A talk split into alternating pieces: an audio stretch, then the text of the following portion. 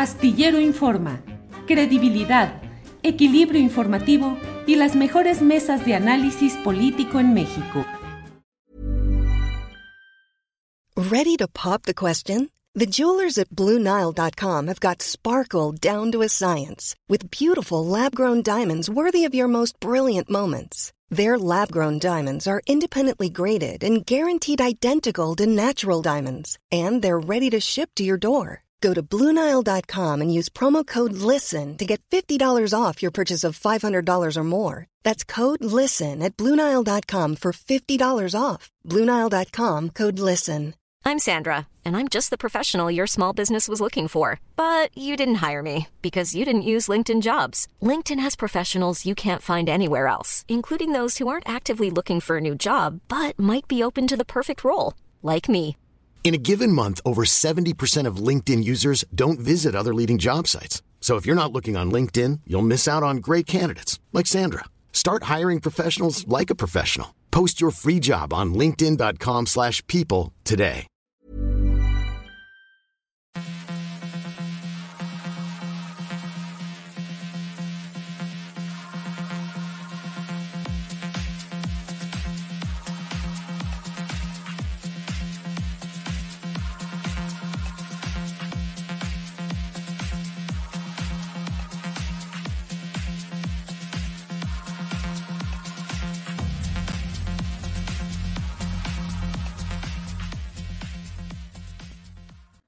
La una de la tarde, la una de la tarde en punto y ya estamos aquí en Astillero Informa.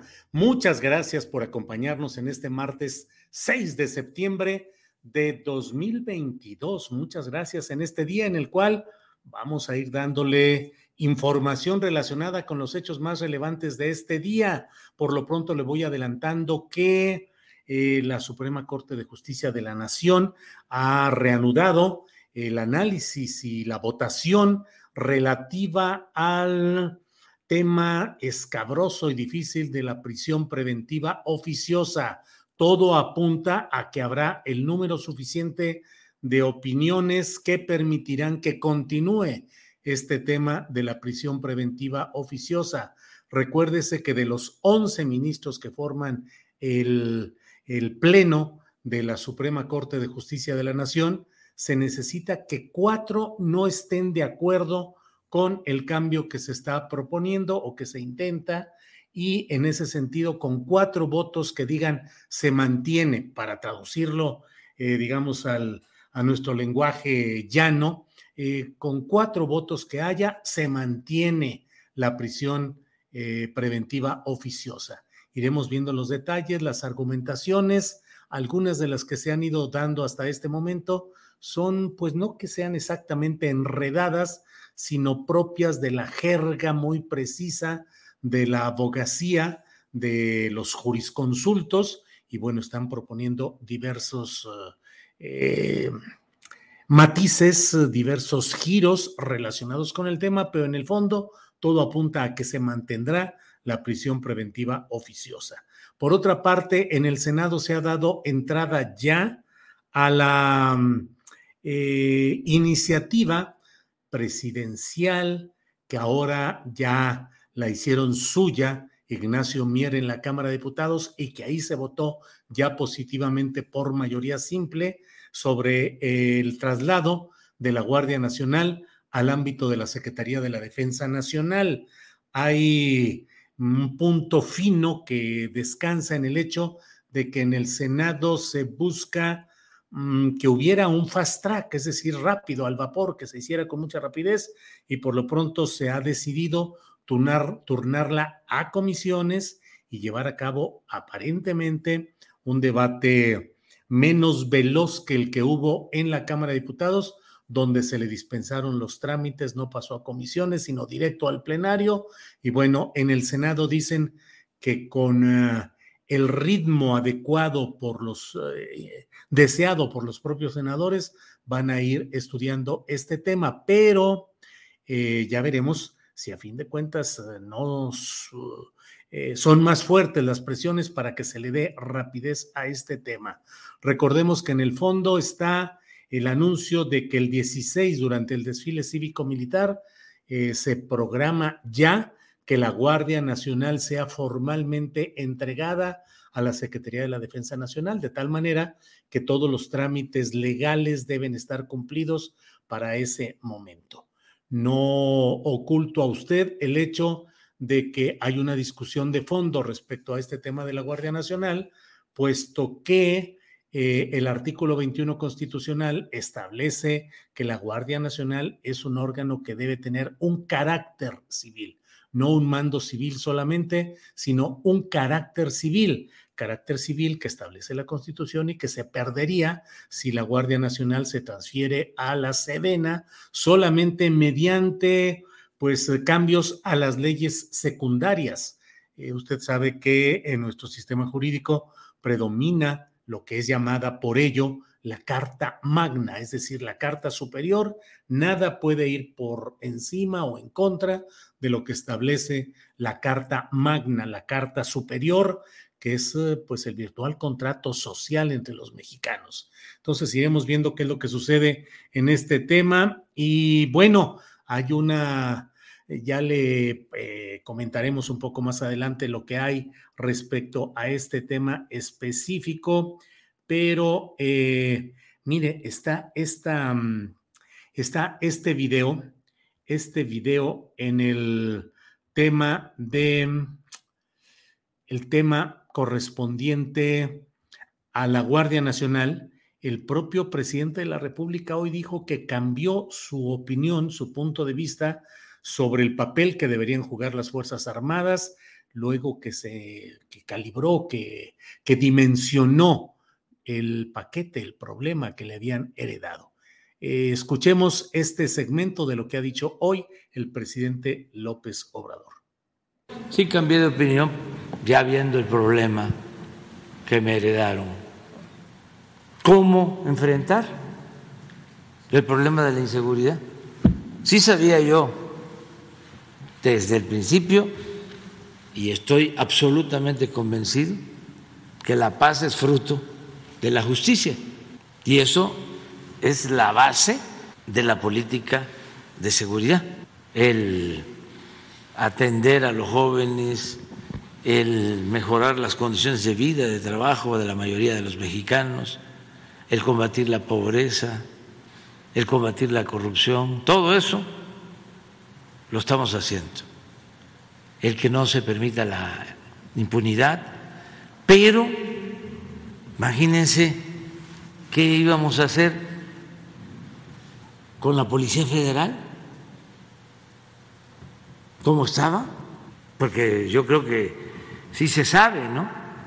Que de la Policía Federal salieron todos los que ahora o están en la cárcel o están acusados o están prófugos por eh, tremendas violaciones a derechos humanos. Bueno, mire, pues ese es ese, el planteamiento que hace hoy el presidente de la República yo debo decirle mi punto de vista. Mantener a los militares en sus cuarteles y en sus funciones constitucionales y no convertirlos en ejecutores de la seguridad pública no es una opinión, sino un principio, en particular de la izquierda. Las opiniones pueden cambiar, pero yo creo que los principios no. Y creo que un principio de izquierda nos aleja de esa tendencia a convertir a los militares en garantes y ejecutores de la seguridad pública y en darles un poder excesivo en una sociedad civil. Bien, pues eh, sobre eso vamos a hablar y hay muchos eh, comentarios que haremos sobre todo en la mesa de periodismo que tendremos después de las dos de la tarde. Por lo pronto, déjeme entrar a otro tema que es muy relevante y que vamos a analizar en este día.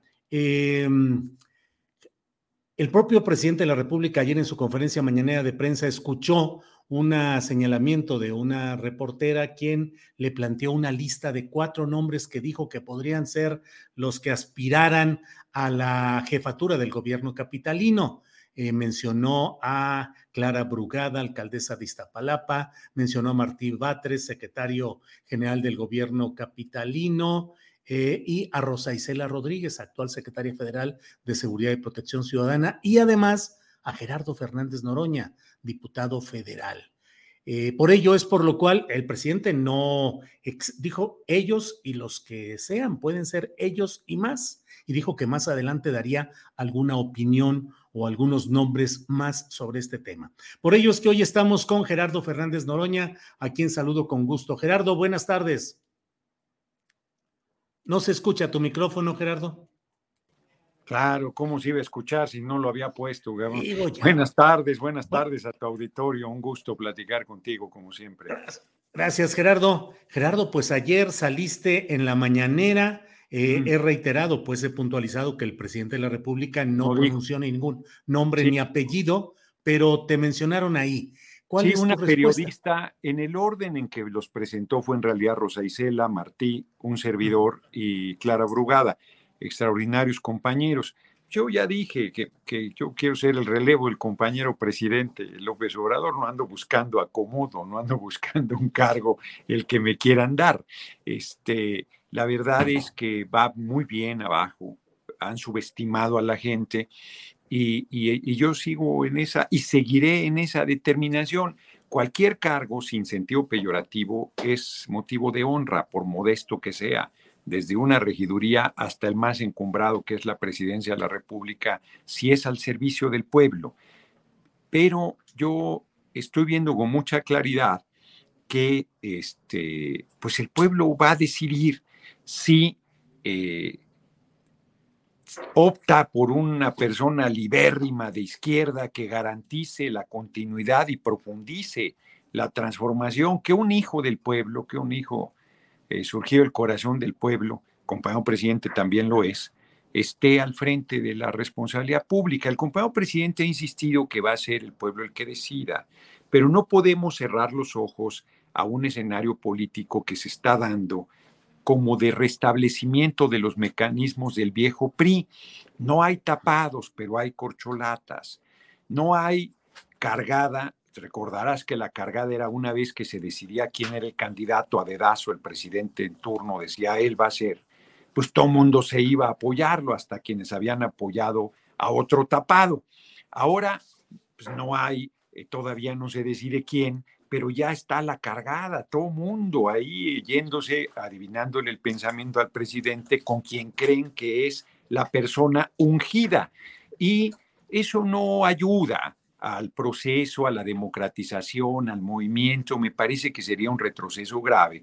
Y por eso yo a la gente, miren, en las asambleas les pregunto así, a mano alzada, a ver, quienes crean que el compañero presidente debe decidir al sucesor, levanten la mano. Y hay quien la levanta, ¿eh? Algunos con duda, así como será esta la respuesta buena, y algunos hasta dicen, no, no, eh, no induzcan el voto, les digo yo, dejen que vote libremente. Poquitos alzan la mano. ¿Quién cree que el pueblo debe decidir? Todo mundo. O sea, estamos hartos de las imposiciones. Y me parece que nosotros tenemos que avanzar en ese camino, pero también es obvio que las encuestas, como el propio compañero presidente lo decía, pues pueden estar cuchareadas. Entonces, yo le estoy diciendo a la gente, miren, les pido un solo apoyo. Pongan una cartulina en su ventana, en su puerta. Ya decidí cuál, porque les decía, pongan Noroña, pongan Chingoleón, pongan Charro Negro. No, que pongan Noroñas Pueblo si yo de aquí a un año llego con el país tapizado de cartulinas, pues les voy a ganar. Si la gente pues no responde, pues será otra persona quien tenga la candidatura, pero yo voy a seguir en esa línea y cierro la respuesta. Mira, Rubrum publica hoy o ayer, no sé, una encuesta eh, de, quién, de quién va a ganar la capital. La derecha está haciendo cuentas alegres, que va a ser muy competida, pero nos da creo que dos a uno sobre la oposición, si mal no recuerdo. Además, parece que se va a romper, por cierto, el tema que planteaste. Una diputada, Yolanda de la Torre, eh, acaba de presentar una iniciativa que se va a votar la próxima semana para que el ejército regrese a los cuarteles hasta 2028. Entonces, eh, parece que la alianza PRI-PAN-PRD se va a acabar de romper. No van en el Estado de México y se perfila que se puedan romper rumbo al 2024. Pero ni juntos... ¿Y se restablecería PRI-Morena? No, tampoco. Ni juntos nos ganan. Este, no, digo, pero se rompe la alianza PAN, PRI, PRD y ahora estaría PRI Morena. En, la parte electoral pues, podría haber una coincidencia que yo no sé si llegue a que, por ejemplo, pudiéramos retomar la reforma eléctrica, que pudiera salir la reforma electoral. Yo francamente no lo creo. No, no lo veo, ¿eh? No lo veo. Ojalá así planteado porque parece peyorativo Primorena, pero en el, en el Parlamento eso es perfectamente válido y si el PRI apoyara la reforma eléctrica o la reforma electoral enviada por el compañero presidente, pues no tendríamos ningún empaño, empacho en sacar las cosas adelante. Pero volviendo a la pregunta... Oye Gerardo, y en ese tema, ¿seguir adelante con el juicio y todo contra Alejandro Moreno pues o se acabaría? No, no, no, no, pues eso, eso Mira, es que yo tengo sentimientos encontrados, lo he dicho con toda franqueza. Por un lado, quisiera que Alejandro Moreno se quede ahí hasta que desaparezca el PRI, y por otro lado, pues debe ser pues, desaforado y sujetado a proceso penal. Pues es un delincuente, hombre. Bueno, un presunto delincuente, porque yo no soy juez. Pero cierro el comentario. Tengo aquí la encuesta de Rubrum que dice que nosotros vamos a ganar, bueno, aquí por aquí está el dato de cuánto, ahorita te lo doy también, si te interesa, pero de los posibles al DF, que no es mi caso, pero ahí me miden. Yo quiero ser el relevo del compañero presidente López Obrador, insisto y reitero, pero comparto esta encuesta.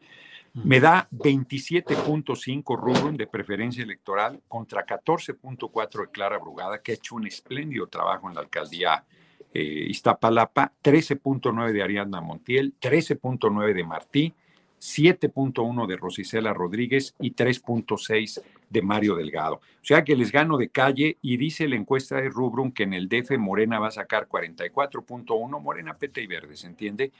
Y el PAN 26.9. Aún unido con el PRI son 36.9 y aún unido con el PRD no nos ganan, quedan en 40 puntos más menos y nosotros traemos 44.1. Y yo creo que la candidatura nuestra elevará las posibilidades de triunfo, no la nuestra, la mía, sino la nuestra del movimiento, porque reitero, no me quieren creer, mira, al principio me atacaban, se reían, se burlaban, luego decían que, ah, que voy a dividir, ahora ya hasta me están incluyendo para el DF, qué honor. Pues no, yo quiero ser el relevo del compañero presidente y seguiré en mi tarea para ser el relevo del compañero presidente. Si gano, qué bien, y si no gano, también. Si no ganas, entonces sí buscarías alguna alternativa como la Ciudad de México? No, yo voy a ser el candidato del movimiento, les voy a ganar, les voy a ganar. Están, están subestimando a la gente, hombre. El único que está yendo a los pueblos, a los barrios, a las comunidades, a las colonias, a los ejidos soy yo. Mira, me pasó, lo comentaba hace rato en Malinalco, una cosa bien bonita para que veas cómo es dual. Un evento, el, del verde que gobierna Malinalco nos bloquea la plaza principal para el evento. Entonces nos vamos al arroyo vehicular. No te hago la historia larga. Estaba una señora vendiendo su fruta ahí en la calle y no me conocía de nada. Acabando mi, mi, mi meeting de hora y media, me regala una cubeta de guayabas. Y yo le digo, no, compañera, ¿cómo crees? Es tu trabajo, es mi trabajo, yo quiero regalárselo, no me lo rechace. Ay, caray, mano, qué bello gesto. Pero además te estoy planteando la reacción de alguien que no me conocía y que al escuchar mi discurso dice, con este hombre me la juego. Y la gente que me conoce, que cada vez más respalda, me hablan, de verdad, yo doy mi número telefónico en las asambleas, me hablan de todos los rincones del país para decirme, te apoyo, no me están pidiendo dinero, no me están pidiendo que los apulse para un cargo, no, me están diciendo, tú debes ser el relevo del compañero presidente, tú tienes el corazón en su lugar, eres un hombre congruente, este, yo creo que voy muy bien. Bueno, voy también que ya hasta me consideran para el DF. No más que el pequeño detalle es que yo tengo mis expectativas en un cargo un poquito más importante, ¿no? Y ahí voy a seguir, no me voy a bajar, no voy a declinar, no voy a desistir, no me voy a echar para atrás. Oye, Gerardo, ¿y cómo ganar en encuestas organizadas por Mario Delgado, que finalmente ese es el proceso que se está encauzando? A ver, tú, tú, tú desde el periodismo, yo desde la política, ambos haciendo política, este, pues tenemos mucha experiencia, ¿no? Entonces, todo va a favorecer la cargada, todo va a querer imponer una candidatura, se diga lo que se diga. Ese es el que tengo ojos para ver que vea. ¿Puedes decirme el nombre de esa persona hacia dónde va la cargada? No, no, ¿para qué? Este, pero evidentemente evidentemente este, eso se puede derrotar y será en beneficio del pueblo y en beneficio del movimiento. A mí me parece que le haría un daño enorme reproducir las formas del PRI encubiertas. No, a mí me parece que eso no. Yo por eso he insistido no robar, no traicionar, no este, ¿Cuál es el otro? No mentir, no simular y no claudicar. No, no, nosotros tenemos que avanzar en esa línea. Y podemos ganar, sí podemos lograr que otra persona, porque puede ser que el pueblo diga otra y no yo. Yo creo que el único que está en contacto con la gente soy yo, por eso digo que yo soy la opción del pueblo. Este, y podemos ganar si el pueblo se manifiesta. Cuando el compañero presidente dice va a decidir el pueblo, habla con verdad, porque si el pueblo deja que se imponga una candidatura, pues eso va a suceder.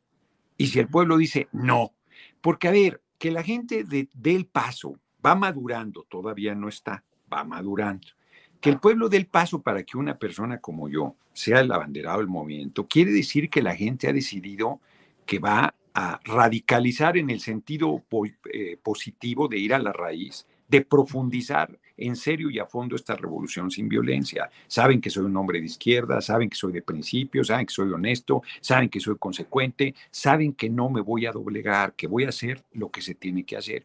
y creo que es importante que sepan que no soy ningún irresponsable ni suicida, que yo no voy a descarrilar o a despeñar al país. Entonces, si, si logro también transmitir esta parte del mensaje, que quede claro, que haya la tranquilidad de la gente, que vamos a un proceso duro, pero, pero bien eh, cimentado, les voy a ganar la candidatura. Si la gente le, logran que le ganen los miedos, no, es un loco, como fue con el compañero presidente, que es un loco, es un irresponsable, este, va a, a destrozar la economía, va a dañar todo. Mira, yo lo que quiero es que la gente coma tres veces al día. Yo lo que quiero es que los 16 que concentran 143 mil millones de dólares paguen sus impuestos, que haya vivienda para la gente, que la gente viva bien producto de su esfuerzo, que tenga derechos laborales plenos, que recuperemos lo que es del pueblo y lo pongamos al servicio del pueblo, que hagamos otro poder judicial, porque es una vergüenza ese poder judicial totalmente corrompido que se vende al mejor postor, pero por supuesto el INE y el Tribunal Electoral dentro de ello. Este, son cosas, a mí me parecen muy sensatas, pero que requiere de, muchísima determinación para sacarlas adelante, llevar a proceso a los expresidentes, de muchísima determinación y muchísimo apoyo popular.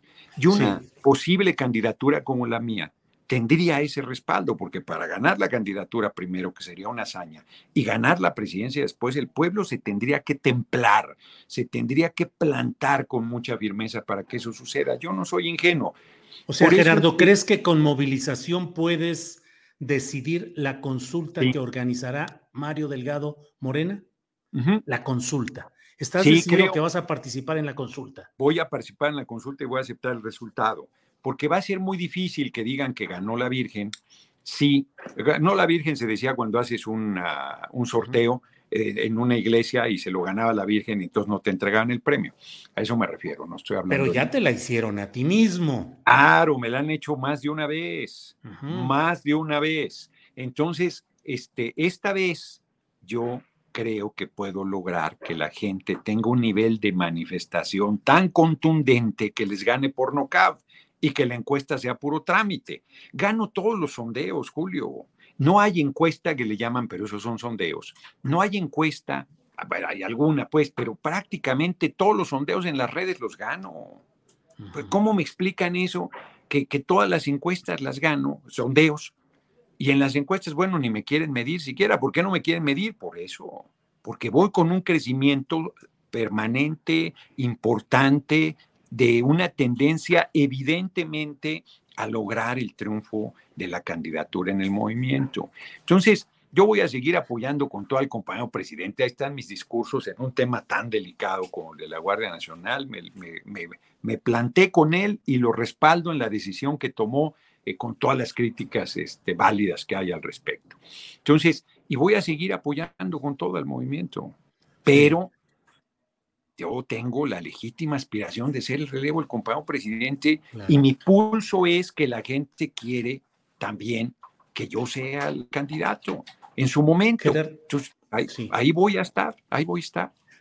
Gerardo, tu discurso y tu figura generan una gran adhesión de un segmento del pueblo, pero también miedo y rechazo de otro segmento.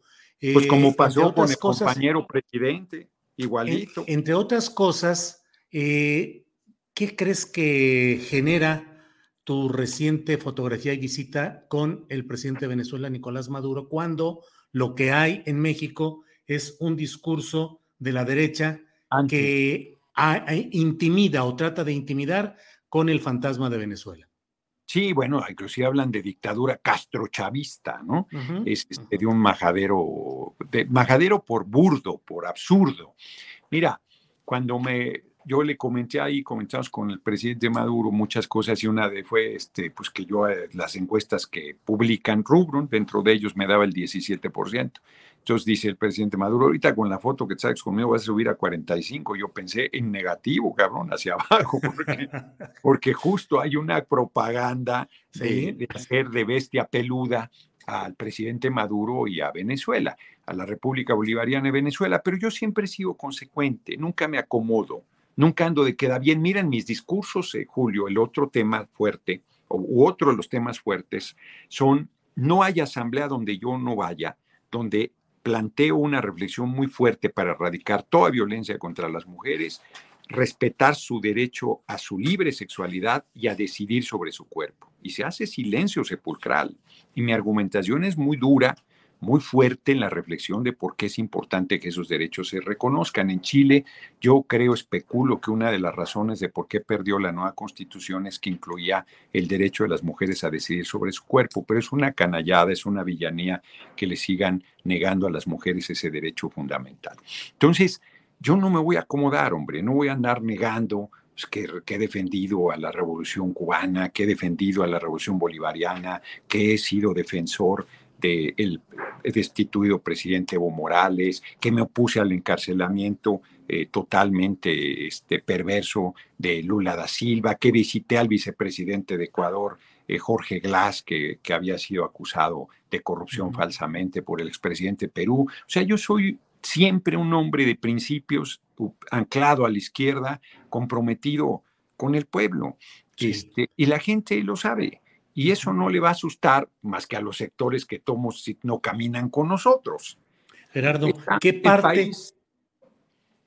¿Qué parte de esa posición de, de, encono? Pero yo ahí nomás te, perdón, eh, lo mismo hacían con el compañero presidente. Nunca se reunió con Chávez y decían que era igualito a Chávez. Nunca se reunió con el presidente Fidel Castro, que además le hizo un reconocimiento extraordinario en dos artículos que sacó en su momento.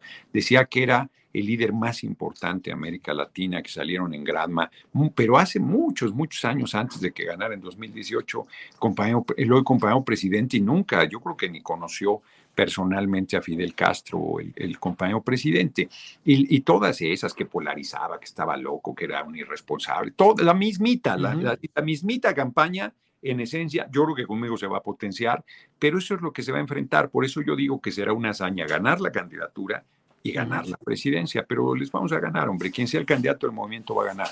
Gerardo, eh, ¿qué parte del modelo eh, de, que ejerce actualmente Nicolás Maduro te parece adaptable como parte de tu programa de gobierno? No tiene, mira, no, no tiene ninguna similitud porque Venezuela, el 96% de sus ingresos eran por petróleo, por PDVSA. Con el bloqueo que le hicieron se bajó a uno, de cada 100 dólares que entraban uno. Y ellos no producen sus alimentos, no se han producido nunca, han tenido una dependencia del exterior terrible por la petrolización de su economía. Mira, de las cosas que yo veo favorables de, Venezuela, son, te pongo dos ejemplos. Han entregado tres millones de viviendas para el pueblo. Aquí hace décadas que no se hace vivienda para los trabajadores, trabajadoras.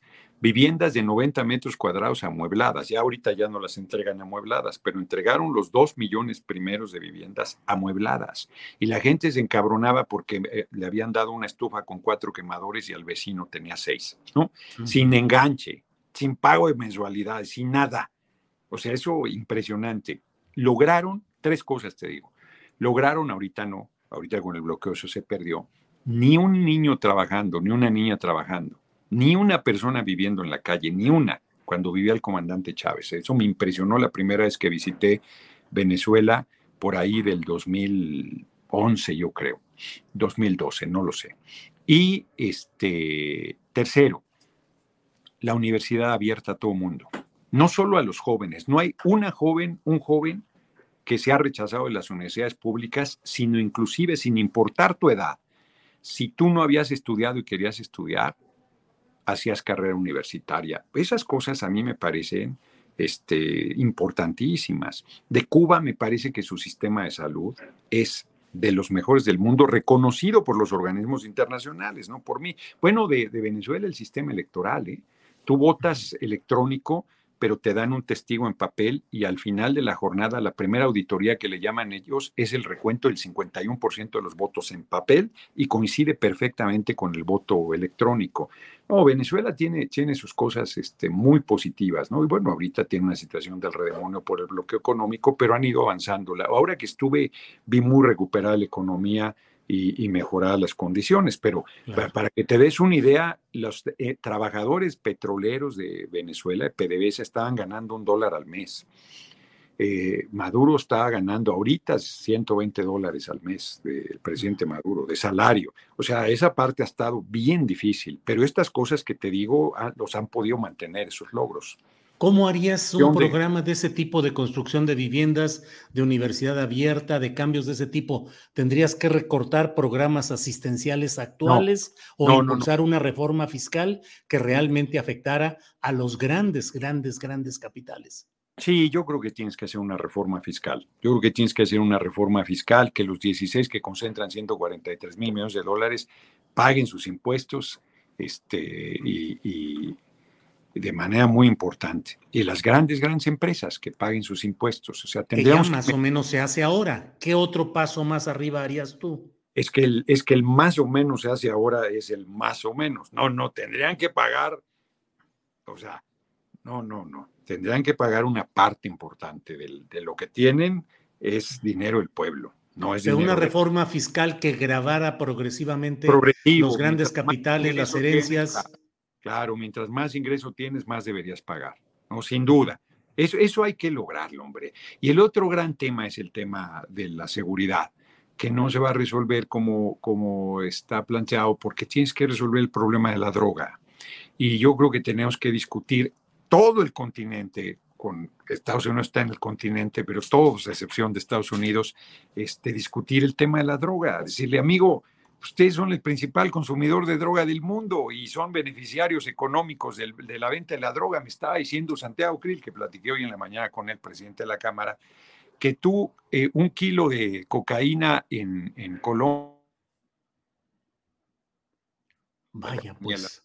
Se cortó porque me entró nada más. Mil dólares y, este, y en Nueva York vale 800 mil o un millón de dólares bueno, pues es una locura, pues todo mundo se mata por esas cantidades de dinero. Entonces tienes que eh, revisar ese tema y quitarle el, poder económico y el poder militar al narco, cambiando el manejo del tema de la, de la droga, de las drogas duras. Yo soy de la idea de legalizarlas, de empezar la discusión de su legalización, pero podemos ver qué hacer con las drogas duras, pero tiene que haber un cambio en el tema. En ¿eh? pues, Estados Unidos la marihuana ya se vende legalmente en 27 estados.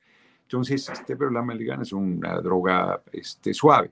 Eh, ¿Qué haces con las drogas duras y qué haces con el poder económico y militar y el poder político del narco? Porque ese también ahí está. Entonces, yo, yo creo que en el camino que estamos, eso está, está vivo, vivo, vivo. Gerardo, y otro de los temas que no se han podido entrar a fondo con una propuesta de reforma es el de las Fuerzas Armadas. En Colombia, el nuevo presidente de la República de Izquierda, Gustavo Petro, nombró como ministro de la Defensa Nacional a Iván Velázquez, que es un jurista civil y además un jurista especializado en la defensa de los derechos humanos y la denuncia de crímenes policíacos o militares contra la población. Y ha dado de baja o ha pasado a retiro a decenas de generales hasta dejar pues lo que se ha entendido ahí como una purga en la cúpula de esas fuerzas militares. ¿Tú qué harías respecto a ese poder militar? Estoy con un ojo al gato y otro al gato porque tengo que votar. Estoy votando y, en este momento eh, te digo qué, haría. Porque si es sí, adelante, si quieres hazlo mientras yo aquí eh, eh, comento pues lo que sucede en Colombia, que está varios coroneles, brigadieres que apoyaron el proceso de paz con la guerrilla de las FARC están ahora integrados a cargos de las Fuerzas Armadas. Hay todo ese proyecto que implica también limitar los bombardeos tradicionales que las fuerzas colombianas habían hecho contra población, afectando a población civil. En fin, Gerardo. Que leí, leí un libro que se llama Colombia Feroz y ahí plantea, eh, le entregaron con el Plan Colombia 10 mil millones de dólares a, Colombia y hoy se hace más cocaína y de mejor calidad en Colombia. 800 mil muertos tiene Colombia del millón de muertos que hay por la llamada guerra contra el narco. Y eh, lo más fuerte, vinculados paramilitares, militares y, este, y el gobierno en, en toda la represión en contra de dirigentes sociales, campesinos, este, bueno, mataron candidatos a la presidencia. Entonces, Gustavo Petro planteó en su discurso de toma de posesión pues, que hay que cambiar el camino, que hay que hacerlo de otra manera.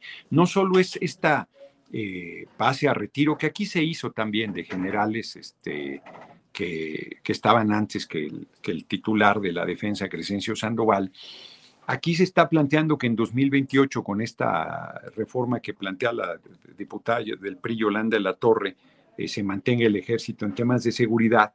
Y yo creo que, que efectivamente tú no puedes retirar en este momento al ejército o regresarlo a los cuarteles. Eh, no puedes, o sea, no es que quieras o no, no puedes, pero que tienes que plantear cómo progresivamente sí vas haciendo eso y cómo vas sustituyendo con una presencia de fuerza policíaca estatal y municipal profesional, bien pagada. Tienes policías municipales que no tienen ni seguridad social, pues es ridículo, y traen unas pistolitas ahí casi de, de chinampinas, es terrible. Entonces, este, tienes que hacer todo ese proceso y plantearte eh, presupuesto y un programa y una ruta para este, verdaderamente dar ese paso atrás que hay que darlo, de regresar al ejército a los cuarteles.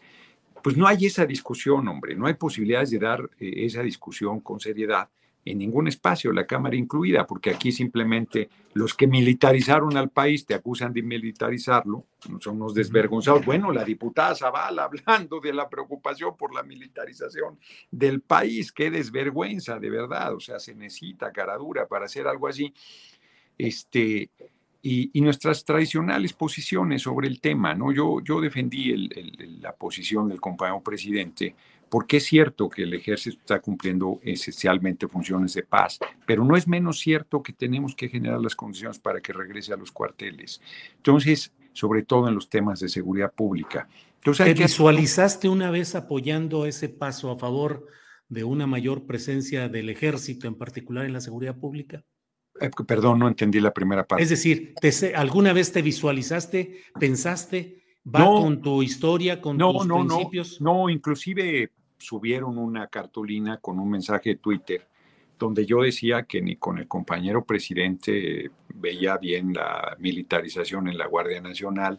En campaña, me acuerdo de por ahí un video en España donde yo digo muy fuerte que yo no confío en que las cosas van a ser diferentes. Este, y hay que reconocer que el compañero presidente ha demostrado que no, usó, no ha usado el ejército para reprimir, que el ejército no ha hecho el baño de sangre, las violaciones a derechos humanos, las desapariciones forzadas que hacían con los gobiernos anteriores y que en eso el compañero presidente ha tenido razón. Y por otro lado, que lo Pero una ley no se funda en los actos personales de alguien en su circunstancia específica. No, no son actos personales, es el uso del ejército, porque hay que, ahí sí, la teoría del Estado clásica la izquierda se, movería en una contradicción indiscutible. El Estado-nación, en este caso el Estado mexicano, tiene el monopolio del uso de la fuerza y, ese monopolio del uso de la fuerza más se ha usado para reprimir al pueblo. Así ha sido. Pero tú crees que estas Fuerzas Armadas, este ejército ya cambió? por eso te estoy diciendo, este ejército que ha sido usado para reprimir al pueblo, es también un ejército surgido de la Revolución Mexicana. Y es también, a diferencia de los ejércitos, inclusive de toda Latinoamérica, no es un ejército de la oligarquía. Los altos mandos no son generales de los sectores económicamente, de las clases altas, para decirlo eh, de manera más clara, eh, de nuestra sociedad. Son pueblo, pueblo. Tú ves a los generales, el general Crescencio Sandoval es pueblo, pueblo. O sea, y tú ves a los altísimos mandos del ejército y son, en términos generales, mujeres y hombres surgidos del corazón del pueblo. No es una diferencia menor. El ejército mexicano hasta hace muy poco tiempo se negaba a ir a cursos de capacitación a Estados Unidos donde los enseñan a torturar y cosas terribles, este, y a la lucha contra el enemigo interno y todas esas patrañas que se han usado para reprimir al pueblo y a los movimientos de izquierda.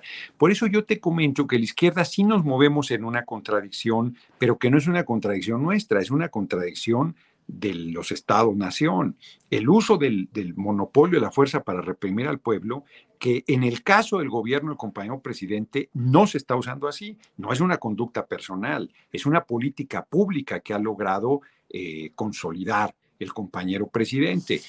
Claro, si tú me preguntas para ir al fondo del asunto, si gana la derecha con esta legislación que estamos haciendo, ¿nos va a ir bien? Pero por supuesto que no, nos van a recontramadrear. Nos ¿Y por qué correr ese riesgo? Nos van a, pero ese riesgo eh, está ahí presente con o sin la reforma, porque lo han hecho antes de esa reforma. O sea, e, es otra vez en la, discusión teórica, política, de fondo, seria, es los estados-nación tienen el monopolio del uso de la fuerza. Punto. Sí, los civiles en la seguridad pública y los militares en otra área. y la doctrina internacional señala que no debe estar los militares a cargo de la seguridad pública. Sí, pero son unos hipócritas porque los cabrones este, plantean esa normativa internacional y son los principales consumidores de droga del mundo, Estados Unidos y Europa. Entonces está toda madre. Yo no veo que desmantelen una sola banda de distribución de droga en Estados Unidos, una sola, ni modo que les llegue por Amazon la droga y este, y nosotros ponemos los muertos y ponemos la sangre y ponemos el sufrimiento del pueblo y no hay manera de discutir ese tema seriamente, porque va avanzando, claro, ¿cómo paras esto? ¿Cómo, qué le dices a la gente que en los pueblos, en las comunidades, están cobrando 30% más la tortilla porque el narco ya le puso ese sobreprecio. ¿Qué le dices a la gente de Sandimas y de la zona de la Sierra de Durango que tienen derecho, tienen autorizado talar, este, trabajar la madera y tienen que venderle a huevo al narco? ¿Qué le dices a los pueblos que si quieren construir algo le tienen que comprar a huevo en la constructora que el narco decidió? En la Pero Gerardo, si ya hay el despliegue de la Guardia Nacional por sí misma, ¿por qué no se han logrado resultados? En todo eso que dices. primero, es falso que no se han logrado resultados. Ahí sí, pues, con todo cariño y perdón. No, a ver. Hay un predominio del. Si tú me dices matan a una gente, pues no han, no han pacificado, no. No, pues pero no matan, una, matan muchas, Gerardo. y en todos lados están los secuestros, el cobro de piso. Todas las que maten, todas las que maten. Pues yo te estoy poniendo justo los ejemplos. Y tú me dices, eso lo vas a resolver no con la Guardia Nacional. Ah, no, entonces, ¿con qué lo vas a resolver? Pues, este, ¿Con qué lo vas a resolver? Es la pregunta. Por eso, ¿con qué lo vas a resolver? Pero si la Guardia Nacional no ha entregado buenos resultados ahorita. lo, vas a resolver con las policías estatales corrompidísimas y además con mal equipo, eh, con malos salarios, con el narco que puede llegar a ofrecerles 30 mil pesos mensuales muertos de la risa. Y los policías municipales, ni se diga, este, fíjate, los datos, aquí está. Este delito, no, acá está. Homicidio doloso ha disminuido 17.1. O sea, no, pues claro que matan gente, ha disminuido. quisiéramos que no hubiera, siempre habrá este, víctimas de, bueno, este es de Michoacán, no, bueno, aquí está nomás homicidio doloso, están los datos, hombre, secuestro, todos han disminuido. Si es cierto que ha dado un resultado, también es cierto que estamos muy lejos de pacificar al país, estamos muy lejos, por supuesto. Eh, los feminicidios apenas eh, con nuestro gobierno se empiezan a reconocer los datos, y claro que hay que erradicar esa violencia y no se erradica con todas las medidas que aquí se han estado tomando, por cierto, ¿no? Entonces, mira, acá tengo otros datos, feminicidios han bajado 26.8, pero claro que matan. El robo de vehículo han disminuido 50.7, el robo total 33.6, el secuestro ha disminuido 74.6, pero claro, si me secuestran un familiar, pues yo pues, digo, qué barbaridad. Y, y, por otro lado, es evidente que el crimen organizado, como lo hemos comentado ambos, pues ha avanzado en otros aspectos de la vida cotidiana de la gente, que es una pesadilla.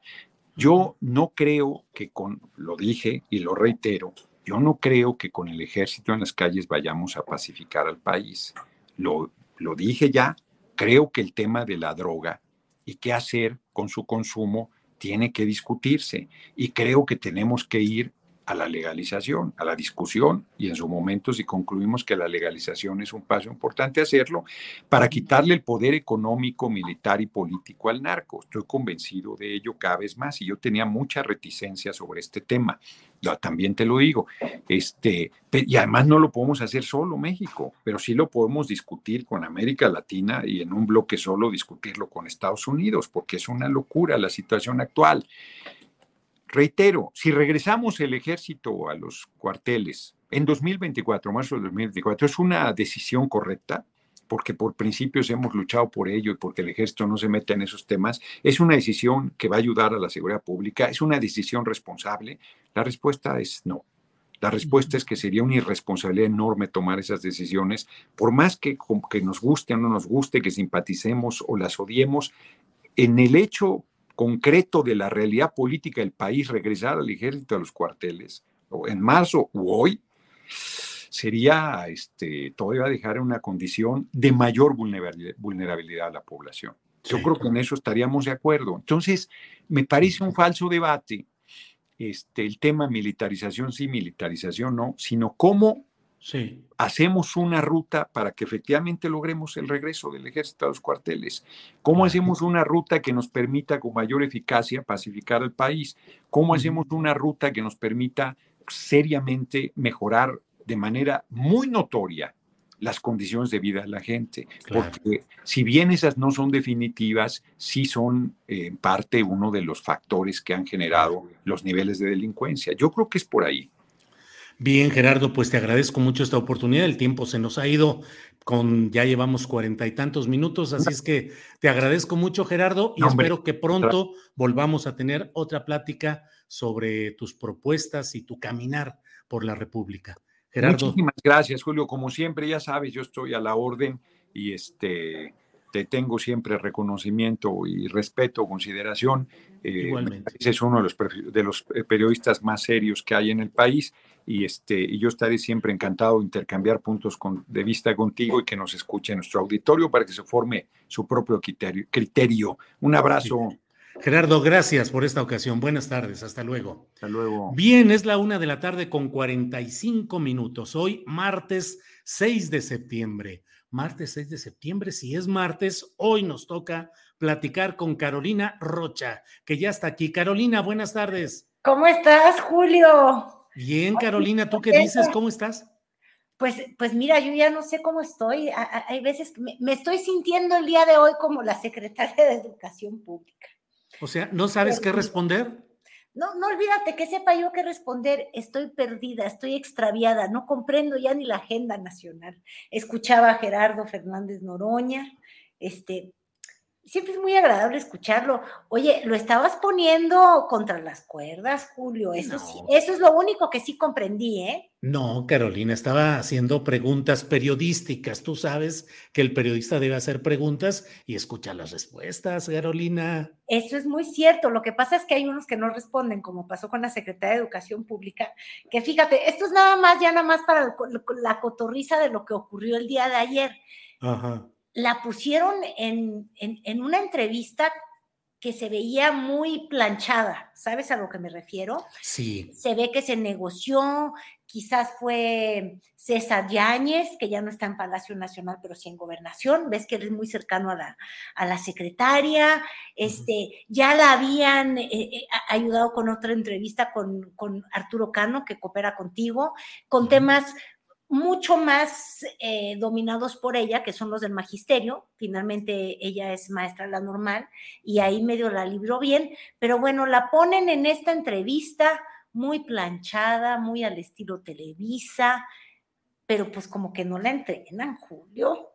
Y mira que era benéfica la entrevista. Yo no sé si tú la viste toda completa, porque obviamente este, un inserto, como decimos la gente de la televisión, es la que se queda eh, eh, en nuestra memoria, que es cuando le pregunta a Daniel Diturbide que en qué consiste específicamente, dime cómo un niño de segundo de secundaria, ¿verdad? Este, va a encarar el nuevo sistema educativo, ¿no? ¿Cómo, ¿Cómo va a ser en la práctica? Y que se queda ¿Eh? Sí, sí, sí. Te dijo, no puedo responderte, ¿verdad? Sí, no. Eh, oye, Carolina, pero bueno, entre nosotros en el medio entendemos una entrevista planchada, aquella que es concertada previamente para que las preguntas no sean tan incisivas y que las respuestas. Exacto. Ahora. eso iba justamente cuando esta, cuando la secretaria cae en este abismo, cayó después de que le habían hecho la pregunta por segunda ocasión, Julio. Yo no sé si tú viste que al principio Daniel Iturbide sí tenía la curiosidad de que le diera un ejemplo de, de cómo iba a hacer eso. Y yo creo que ella cometió un, yo lo suelo llamar como error de principiante, no, la quiero ofender a ella de, de, ninguna manera, pero de pronto los reporteros nos gana la ansiedad y nos da por no plantear preguntas como tú ahorita decías, Julio, sino por responderlas y preguntarlas a la vez, muy a la Denise Merker. Entonces, Daniel en la primera ocasión le dijo, ¿en qué va a consistir? O sea, los van a sentar en un banco y les van a poner un árbol al lado y les van a hacer así. Ella empezó a responder.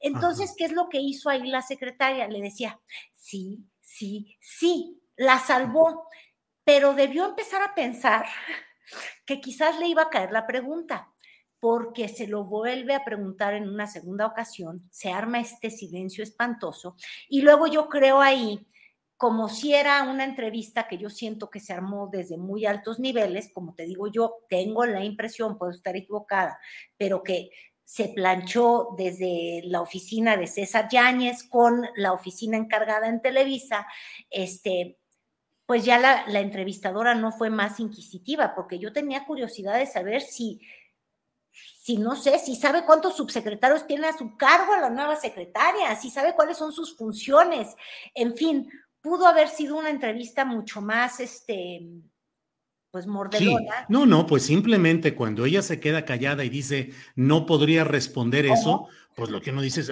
¿por qué no podría responder? No conoce, bla, bla, bla. Y de ahí se hubiera seguido una entrevista eh, muy concreta sobre ese punto que lo deja pasar increíblemente. Lo deja pasar porque dijo, ah, caray, para esto no estábamos. Pero bueno, al menos nos enteramos que no sabe y que no estaba preparada. Entonces, mira, yo nunca he querido incentivar el negocio de los media trainers porque siento que que pues nada, es una forma en la que se le saca dinero a, los políticos y les inventas los cursos y mañana yo me convierto en instructora de media training, pero ¿sabías qué, Julio? Hay veces que sí es necesario, porque si la secretaria de Educación Pública es una persona capaz, este, no se ha notado por ningún lado.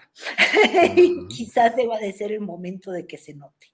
E, es fuerte lo que estoy diciendo, Sí, pues sí. Ahora, dices que son varias las cosas que no entiendes y que te tienen atribulada, Carolina. ¿Qué otras cosas no entiendes, por favor? Bueno, es que estamos confundidos. Mira, no entiendo en primera em, en qué consiste ser de ninguna postura o de ninguna ideología, Julio, porque el mundo ahora sí ya está completamente al revés. A ver, este, la derecha el panismo, eh, el estilo de gobernar de los conservadores, como les llama Andrés Manuel López Obrador, pues es, un, eh, es bajo una ideología más dura en la que quieres presencia militar, donde quieras, donde quieres que metan al tambo a la gente, sí o no, este, todo al chas chas, donde los derechos humanos te importan un poquito menos, donde sientes que el gobierno debe interferir poco para ayudar a la gente, en fin, este, es una postura dura, ¿no? Bueno, eh, resulta que el panista, digo que el panismo está en contra de que se apruebe que la Guardia Nacional este, se quede bajo el mando militar. Eso era el sueño, no sé si erótico, pero casi, de Felipe Calderón. El día de hoy en la mañana en un programa de radio, eh, su exsecretario particular, Roberto, digo, sí, Roberto Gil eh, incluso dice por fin reconoce López Obrador que Calderón tenía toda la razón. Pero fíjate tú, esos panistas que tantas ganas tenían de tener la razón, no, ya no quieren. Que esa no, no, ellos no quieren a los militares, este, aunque su presidente panista se vistiera como tal, aunque Fox fuera el, primero que, el primero que lo sacó de los cuarteles en Tamaulipas, no, ellos no quieren, no quieren, no quieren, ¿qué importa la ideología? Odian mucho a López Obrador. Y por el otro lado, por eso te digo que no entiendo. El presidente López Obrador que tiene una postura más progresista, que enarbolaba causas de izquierda, es decir, mucho más afines a los derechos humanos, etcétera, etcétera, que de alguna manera ha festejado profundamente que entre en la prisión el exfiscal de, no era fiscal, ¿verdad? El ex procurador de, Peña Nieto, Jesús Murillo Caram, porque como tú muy bien has visto, se, se, mostró, Encinas mostró que las procuradurías son muy tramposas, torturan, les importa un bledo guardar la, eh, la, presunción de inocencia de las personas a las que acusan, y hicieron tropelías, asquerosidades, ajá. Este, López Obrador coincide con eso, pero de todas maneras lleva estos últimos días abrazando causas que son muy de la derecha, Julio. Este, quiere la prisión preventiva oficiosa, eh, quiere que los militares reconoce que se equivocó, que él no había entendido como candidato el, problema de la inseguridad en nuestro país. Y el día de hoy en la mañanera, para satisfacción de muchos detractores, yo no sé por qué les gusta tanto tener razón si tener la razón le puede hacer daño al país, pero bueno, para el éxtasis y una vez más también orgasmo de opositores, este, el presidente reconoce que no, que, necesita a los militares en, las calles. Entonces, por eso te digo yo que ya no entiendo el país, porque el presidente López Obrador decía que no queríamos militares, que queríamos abrazos. En el fondo a eso se refería con los abrazos y no balazos, porque no quería a las Fuerzas Armadas en las calles. Este, y, y los que lo sacaron y que decían que solamente con los militares nos íbamos a salvar y, y quienes desde la derecha siempre han querido eh, pues un, Estado más, más rígido, más duro y más de mano dura, ahora resulta que no y hasta ya quieren separarse del PRI. Entonces, yo ya no entiendo nada, estoy muy confundida y lo único que me quedo del día de hoy es que el presidente López Obrador, además de cambiar de opinión, quizás quiera cambiar de vocación, Julio. ¿Por qué? ¿Ahora qué? Una clave. Ya nos dijo que él quiere, pues no sé, ser asesor matrimonial, partidista, obvio. ya, ya está recomendando el divorcio. Viste que la semana pasada yo te dije que yo sentía que el que más sostenía al Lito ahí destrozando el PRI era el presidente. Ajá. Y hoy me siento todavía más llena de razón después de ver que, no hay martes del jaguar, ya me están dejando ser protagonista de los martes. Sí, sí, sí, ya, ya anunció la gobernadora de Campeche, Laida Sansores, Sansores, que no habrá martes del jaguar por razones de consultas con abogados para el proceso legal, bla, bla, bla, que antes no se había visto, pero hoy, cuando está esta propuesta de una diputada priista para que se extienda cuatro años el plazo, o tres años el plazo de que siga adelante el ejército controlando o participando en la Guardia Nacional, pues pareciera que se le realinean los planetas a Alito, Carolina. Se le realinea el primor que te venía yo cantando desde la semana pasada. Sí, tú lo dijiste, tú lo dijiste, un primor, Es un primor. Y fíjate, te voy a decir otra cosa, ya que ando yo muy chismosa. Eh, a ver, en realidad cuando uno, mira, ya no diciendo que el presidente López Obrador se va a poner de asesor de alianzas matrimoniales de los partidos, porque él cree que al PRI le va mucho mejor sin el PAN. Este, y ahora yo me voy a poner aquí de psicóloga de los sentimientos de Palacio Nacional. Pero bueno, yo creo que con las mañaneras uno, uno acaba conociendo los sentimientos profundos del presidente, casi, casi que el subconsciente. Y, y si uno ya se pone en ese plan y si hiciéramos un estudio minucioso de, de ofensas, de desprecios y demás, en realidad al presidente López Obrador lo que no tolera son los tecnócratas y en realidad abomina al PAN, ¿sí o no? Porque hasta cuando va a hablar mal del presidente Peña Nieto, dice, me cae bien, no me robó la elección. Entonces, el presidente tiene una fobia muy grande panista.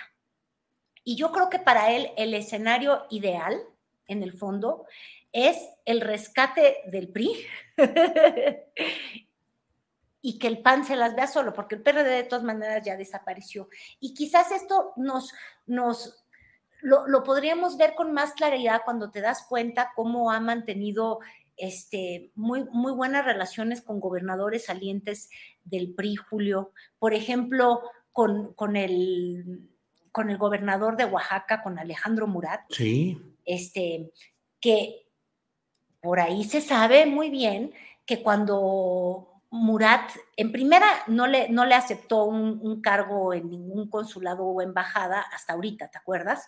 este, al parecer eso no ocurrió y ya se reunió con el presidente López, López Obrador y lo que le, le dijo como buen priista, porque sí es muy priista Murat, es, oiga, voy a salir en estas portadas, la de líder, ¿no?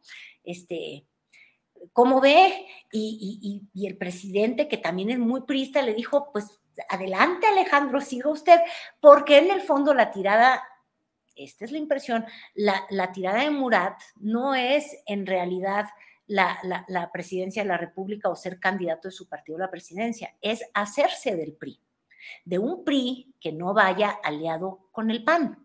Que yo creo que esa es la oposición que el presidente López Obrador sí está dispuesto en sus, en sus fueros internos a encarar.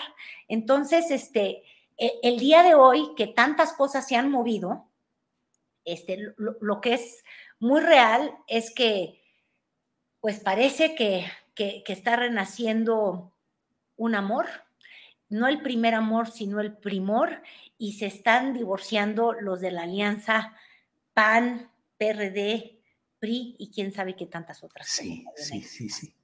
Así es, amor a la campechana. Amor a la campechana.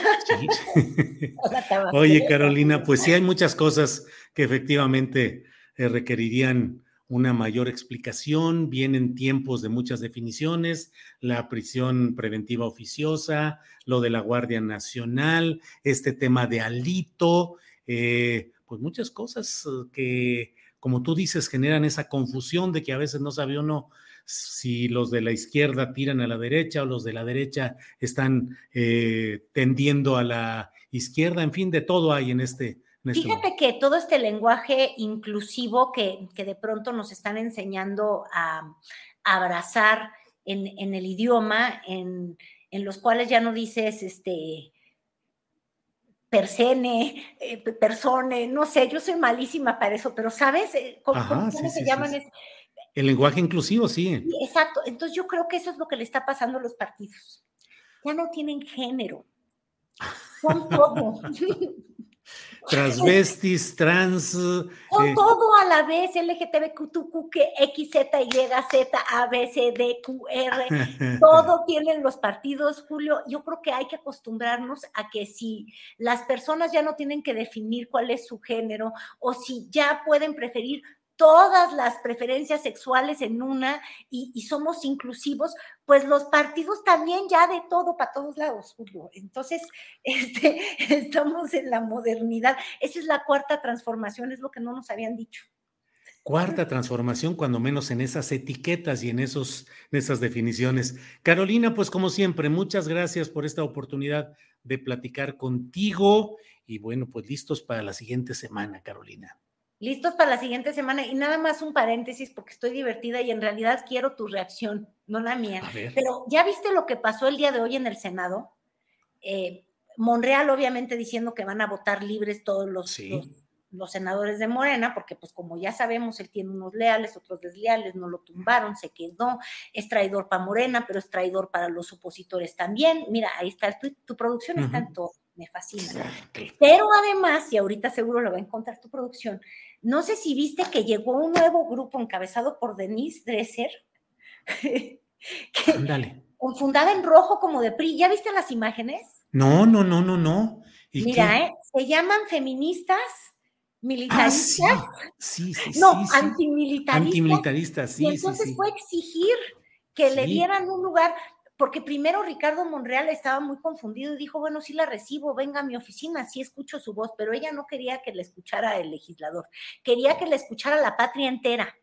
Entonces tomaron el podio ahí en el que estaba dando la conferencia eh, Ricardo Monreal, de verdad, es que deben de rescatar ahorita para tu mesa estas, este, no sé si hilarantes, pero eh, esta organización de feministas vestidas de rojo, este, antimilitaristas, anti-AMLO obviamente, que deciden leer un comunicado en el Senado diciendo que si llegan los militares, este, no al poder, ya están en el poder, Julio, reconozcámoslo, eh, si, se les reconoce legalmente, nos están matando los militares, y, pero la gente que la acompañó es la que me llamó la atención, porque estaba, em, ay Dios mío, el grupo que ha encabezado la oposición al tren Maya, em, ¿cómo se me está olvidando el nombre de esta mujer? Sélvame.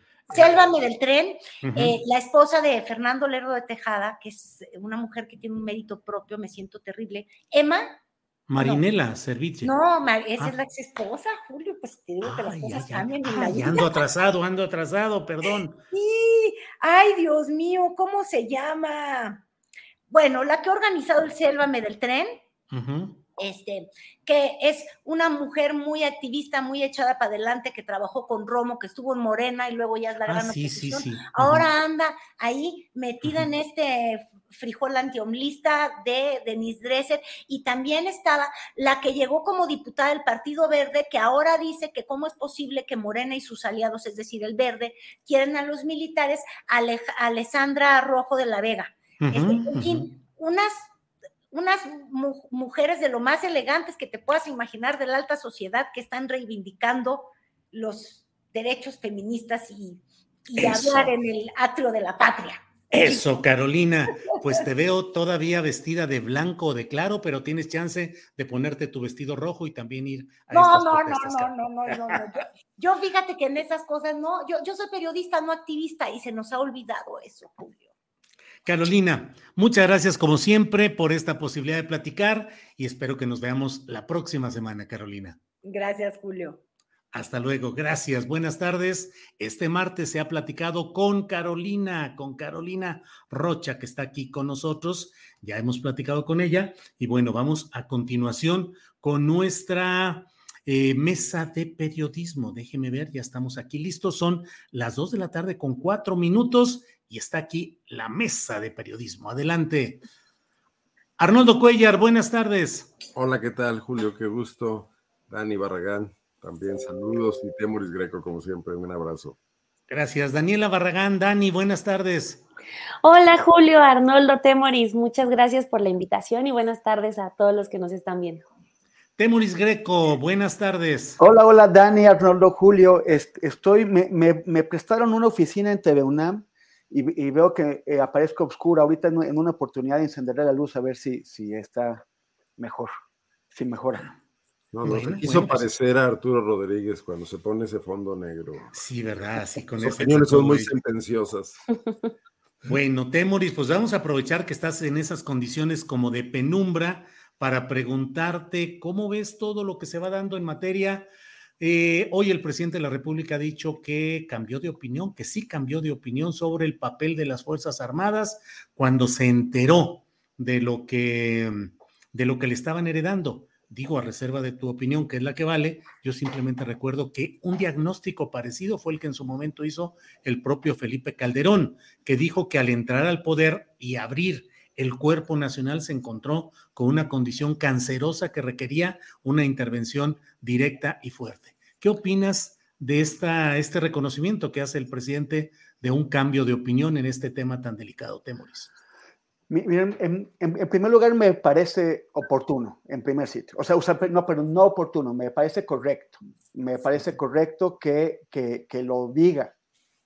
En segundo lugar, me parece que no es oportuno debió habernoslo contado hace algunos años cuando empezó a tomar medidas que venían eh, en, que, en contradicción con lo que había dicho antes. Y, en, este, en, este punto, pues aquí dejó colgados a muchos de, colegas nuestros que se especializan en, explicar qué es lo que dijo el presidente y por qué, cuando el presidente no lo hace. Que, por ejemplo, se dedicaron durante años a decir que no, que, que, AMLO nunca se había pronunciado contra tener al ejército ayudando en la seguridad pública. Y ahora resulta que el presidente les dice, pues sí, sí lo había dicho y cambié de opinión. Entonces, eh, me, me, parece que los deja colgados, que a ver si se cuidan un poquito más, para, porque pues sí se ven bastante mal diciendo que el Papa no dijo lo que, lo que, lo que dijo el Papa, este, y, bueno, pero no es, no es oportuno. Y también no es suficiente. Dio una explicación bastante, eh, pues pequeña, digamos, de por qué llegó a esta conclusión. Podemos sospechar por dónde va. Eh, a, mí me ha, me ha, tocado explicar en, en, foros en el extranjero donde se discute la militarización de América Latina, explicar que efectivamente cuando el presidente tomó el poder, pues no tenía con quién hacer las, las, cosas, porque en las policías municipales no se puede confiar, en las estatales tampoco, y la policía federal es un nido de ratas. Entonces, ahora, eh, ya, que entramos al tema de la policía federal, pues hace, o sea, él, dijo que algunos están tras las rejas, algunos de la, de la policía federal de, Peña Nieto, pero otros faltan y otros como que tienen que dar todavía explicaciones. Por ejemplo, el secretario de Seguridad Pública de la Ciudad de México, Omar García Harfush, que fue el comisario de la Policía Federal en Guerrero en una época en donde la, la, Policía Federal estaba hasta acá metida con el crimen organizado en, en Guerrero, donde hay al menos tres policías federales que eh, eh, intervinieron en el caso de Yotzinapa y que ahora están en la cárcel. Temoris, sobre ese tema, déjame nada más, te quisiera preguntar una cosa. Mucho se insiste en que hay, eh, el propio secretario de Seguridad Pública, Omar García Jardus, dice, yo no estuve en esa noche de Iguala, y puede ser que así haya sido, no hay testimonio de que haya estado, pero él fue el comisionado de la Policía Federal en el entorno y el contexto del dominio y el predominio de los cárteles, de los mismos que operaron esa noche, pues ni modo que se hubieran constituido en cuestión de horas y que de pronto hubieran aparecido. Y de ese contexto pareciera que no supo nada eh, García Harfuch, Temoris. Bueno, para, para empezar ya lo balconeó el ejército. Sí. O sea, el, eh, hace un par de días, Palo Ferri en el país sacó minutas militares, minutas de reuniones que se produjeron en el cuartel del, del 27 Batallón en Iguala para discutir el caso de Yotzinapa, donde no, no se dice qué es lo que él comentó, o opinó, o aportó, o, o admitió, pero, pero, pero mintió. El secretario de Seguridad Pública de la Ciudad de México mintió, y mintió por vía doble estuvo en esas reuniones y el ejército lo, lo sacó. Pero aunque no hubiera estado en esas reuniones, entonces García Harfuch tendría que explicar con detalle qué es lo que hizo para ayudar a resolver el caso Iguala, qué es lo que hizo para exponer a aquellos eh, policías federales corruptos que bajo su responsabilidad estuvieron actuando en Iguala y en los días subsecuentes eh, en, esos crímenes, tendría que explicarnos qué, qué denodados esfuerzos hizo, por ejemplo, para limpiar la Policía Federal en Guerrero, cuando esa Policía Federal está totalmente, o sea, es solamente, dice, yo no estuve ahí, aunque no hubiera estado ahí, él tendría que haber estado ahí y tendría que haber hecho algo bueno y no es capaz de decir absolutamente nada sobre eso. Entonces, con esa Policía Federal se encontró Andrés Manuel en ese momento, y obviamente que necesito, o sea, que no podía confiar en ella y necesitaba buscar una alternativa. El problema no, no, es, no es tanto que haya tenido que tomar medidas extremas, sino que eh, las está explicando a tres años y medio de, y medio de haber empezado a tomarlas. Y, y, nosotros debimos haberlo visto, o sea, sabido y entendido antes, y nos hubiéramos ahorrado bastante saliva de debates si no se hubiera esperado todo ese tiempo y se hubiera eh, provisto una explicación amplia y detallada para decir, sin el ejército no podemos cambiar de opinión por esto. Gracias, Temoris. Solo agrego lo que dice Luciel aquí en el chat. Dice, es como si Díaz Ordaz hubiera dicho, yo no estuve en Tlatelolco esa vez. Ridículo. Gracias. Eh, Daniela Barragán, ¿qué opinas sobre este tema? Eh, pues de lo que ha dicho el presidente de la República, de que cambió de opinión en este tema del papel de las Fuerzas Armadas. Daniela. Millions of people have lost weight with personalized plans from Noom, like Evan, who can't stand salads and still lost 50 pounds. Salads generally for most people are the easy button, right? For me, that wasn't an option. I never really was a salad guy. That's just not who I am. But Noom worked for me. Get your personalized plan today at noom.com. Real noom user compensated to provide their story. In four weeks, the typical Noom user can expect to lose one to two pounds per week. Individual results may vary. Hey, it's Ryan Reynolds, and I'm here with Keith, co star of my upcoming film, If, only in theaters, May 17th. Do you want to tell people the big news? All right, I'll do it. Sign up now and you'll get unlimited for $15 a month and six months of Paramount Plus Essential Plan on us. Mintmobile.com slash switch. Upfront payment of $45 equivalent to $15 per month. Unlimited over 40 gigabytes per month. Face lower speeds. Videos at 480p. Active Mint customers by 531.24 get six months of Paramount Plus Essential Plan. Auto renews after six months. Offer ends May 31st, 2024. Separate Paramount Plus registration required. Terms and conditions apply if rated PG. Pues sí, yo también coincido en que me agrada escuchar más al presidente eh, que nos comparte ese tipo de reflexiones, ¿no? El decir, cambié de opinión, o por ejemplo, lo que, vimos, eh, lo que escuchamos la semana pasada, si no me equivoco, cuando estaba hablando de lo de la Suprema Corte de Justicia de la Nación y sin temor y sin decir nada más, admite que se equivocó en sus cálculos. O sea, prefiero mil veces eso a, a un Andrés Manuel que hay veces que es más cerrado y no acepta ningún, ningún error que, que pudiera haber cometido.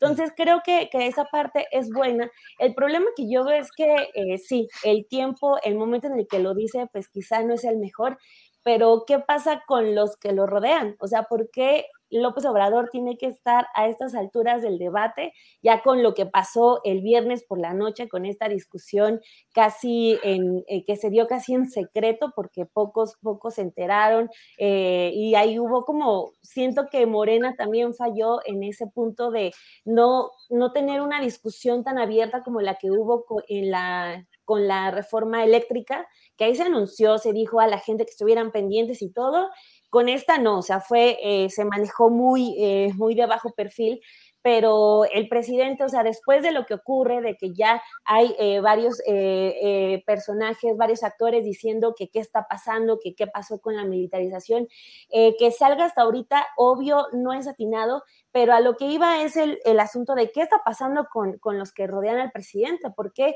siempre es Andrés Manuel el que tiene que salir a hacerlo. Hoy dice, es que yo cuando llegué había 40 mil elementos eh, de seguridad y 20 mil, o sea, la mitad eran para puestos administrativos. Es decir, solo 20 mil ah, estaban eh, en puestos en activo, ya de, trabajo directo de seguridad.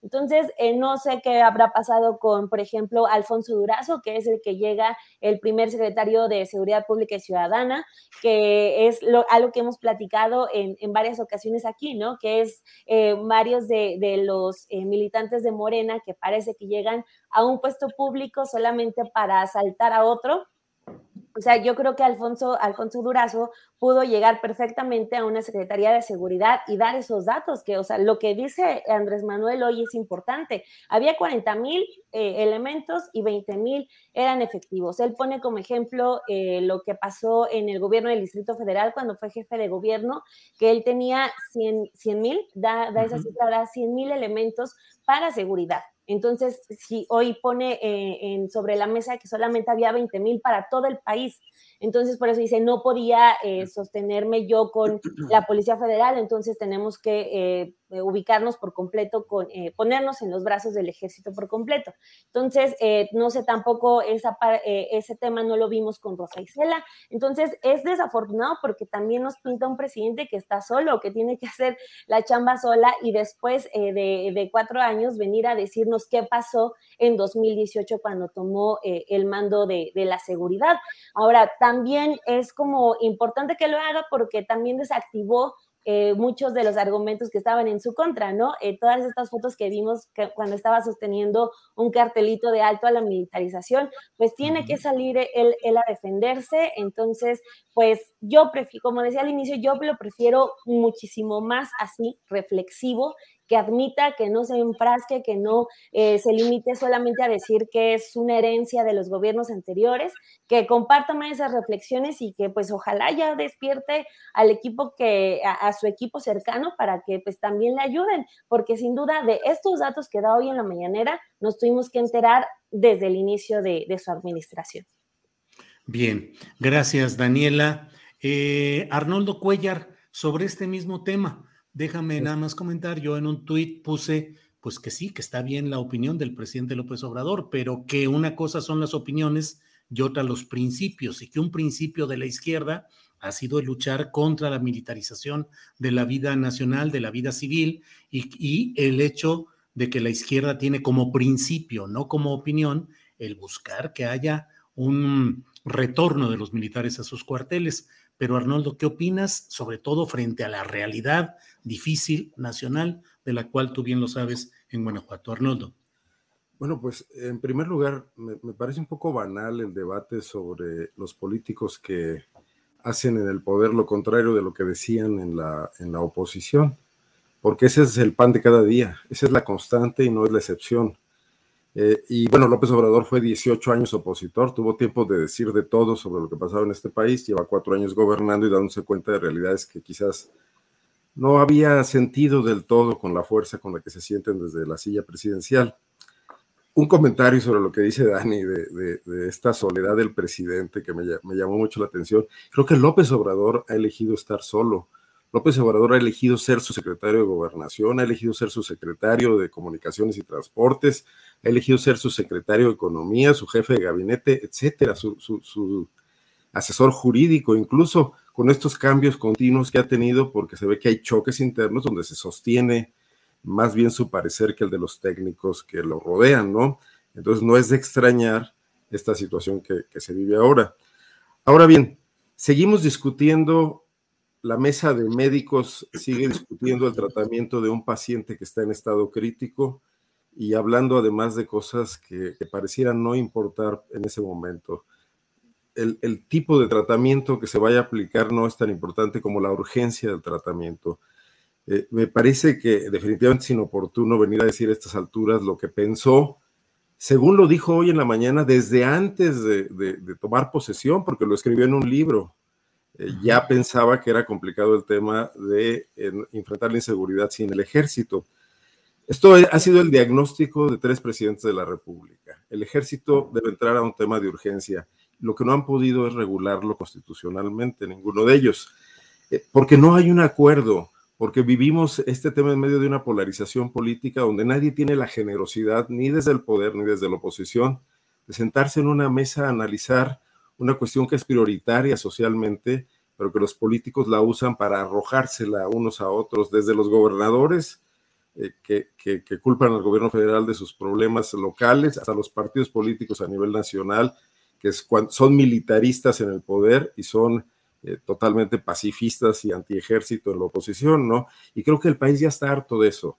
Ahora bien, el tema es la eficacia de la medida jurídica, cualquiera que ésta sea, teóricamente aceptable o disruptiva que funcione en las calles. Y es lo que hasta ahora no hemos visto en ninguno de los casos.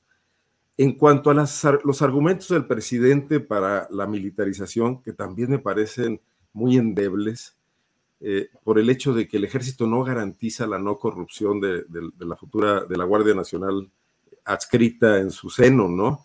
Y ahí están los ejemplos, así como los hay en la Policía Federal Preventiva y hay un Genaro García Luna, hay un Gutiérrez Rebollo también, y también hay una historia de los Zetas que se pasaron en masa del ejército al, narcotráfico, ¿no? Entonces yo creo que no hay garantías. Las garantías serían que desde el poder civil, desde los órganos constitucionales de equilibrio, pudiera haber una supervisión sobre un ejército que históricamente ha estado muy suelto, muy a su aire. O sea, hay que recordar nada más que apenas a mediados de los años 40 dejó de haber presidentes militares y que esos 50 años, medio siglo del siglo XX con el PRI, se le dio al ejército toda la autonomía operativa para que se manejaran como quisieran con sus proveedores, con sus fábricas, incluso, eh, y, esta es una historia que de la que nunca se hicieron reportajes porque creo que era imposible en esa época y tampoco había un periodismo de investigación muy desarrollado, pero dejándoles cuotas como por ejemplo el manejo de del, ¿cómo se llamaba? Del, del, cuando, de la fayuca, ¿recuerdan ustedes? Sí, el contrabando. contrabando, etcétera, cuando era imposible en este país conseguir algo importado por, por el proteccionismo. Televisiones, equipos de sonido, todo. Yo recuerdo en, en, en, Guanajuato aterrizaban aviones en, un aeropuerto ya clausurado en una pista donde incluso al gobernador le traían los regalos que iba a dar en Navidad y era pura fayuca, ¿no? Pues sí. Este, y lo manejaban los militares, la zona militar del lugar. Entonces, ese ejército no tiene una historia de adscripción al poder civil, ni tampoco de utilidad. Cuando mucho el plan de N3 era lo único que los presidentes encontraban para hablar del ejército como una fuerza de tarea que pudiera servirle en algo a la sociedad. Sacarlos a las calles así nomás, pues generó lo que estamos viendo, pero meterlos a construir obra pública también seguramente traerá sus propios problemas. México no está discutiendo ni siquiera de lejos, ni la izquierda, ni la derecha, ni nadie, la posibilidad de un secretario de la Defensa Civil, que ha ocurrido incluso en países con tradiciones más militaristas que la nuestra, ¿no? Claro. Entonces, creo que hay un debate pendiente que está en este momento pospuesto por una eh, grosera lucha política eh, que es bastante hipócrita desde todos los, los, los, ángulos de la misma, de todos los contendientes, ¿no? Claro. Arnoldo, gracias. Son las dos de la tarde con 22 minutos. Vamos avanzando en esta mesa de periodismo. Eh, hay muchos temas que ojalá alcancemos a, tocar, a caminar en ellos. Eh, Temoris Greco, em, con la propuesta de una diputada del PRI para que se puedan extender algunos años la permanencia del ejército en eh, la Guardia Nacional, pues eso lo ha, lo ha visto con buenos ojos el presidente de la República y Morena, pero no así el PAN y lo que queda del PRD. ¿Estaremos en presencia ya de una ruptura realmente definitiva, acaso, de esta alianza opositora, Temoris?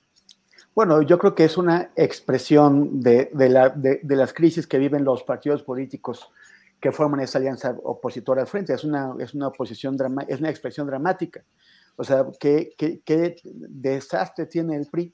Que eh, tienen a, un, a un presidente del partido al que odian, pero no se lo pueden quedar de, quitar de encima, pero que además se combina su, la larga cosa, cola que tienen que le pisen con su determinación de hacer, de, usar a, su partido como, como sea para salvarse de esta. Entonces, tal, tal, tal parece que el PRI efectivamente está dispuesto a vender su colaboración eh, eh, a cambio de que la sección instructora de la, de la, Cámara de Diputados que va a hacerle el, el juicio político a Alito haya una conformación favorable para que finalmente Alito no, lo, no, no, le, no, le, quiten el fuero y no lo lleven a, a juicio.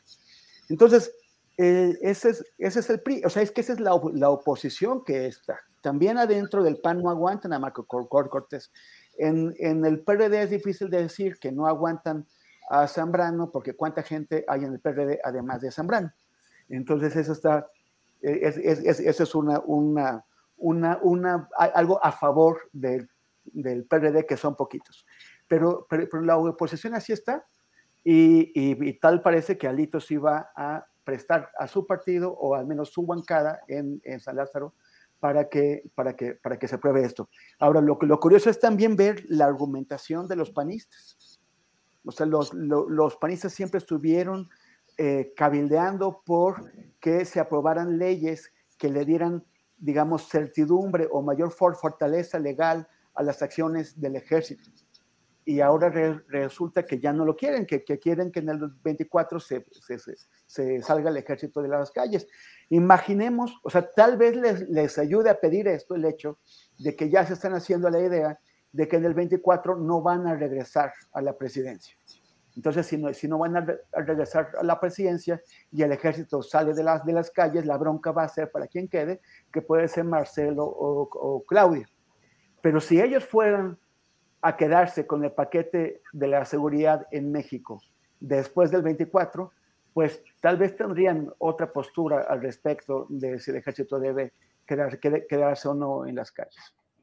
Gracias, Temuris. Daniela Barragán, ¿qué te parece este bamboleo en el que están viviendo hoy los partidos? Este, estos temblores internos que se están dando. Ya Marco Cortés ha dicho que el PRI explique cuál es la postura que tiene y cuál va a ser el impacto en esta alianza eh, que habían pactado estos dos partidos principales, digamos el PRI, el PAN y lo que queda del PRD. Pero ¿cómo ves con todo esto, Daniela? ¿Crees que esté en serio riesgo el planteamiento de esa unidad o alianza opositora?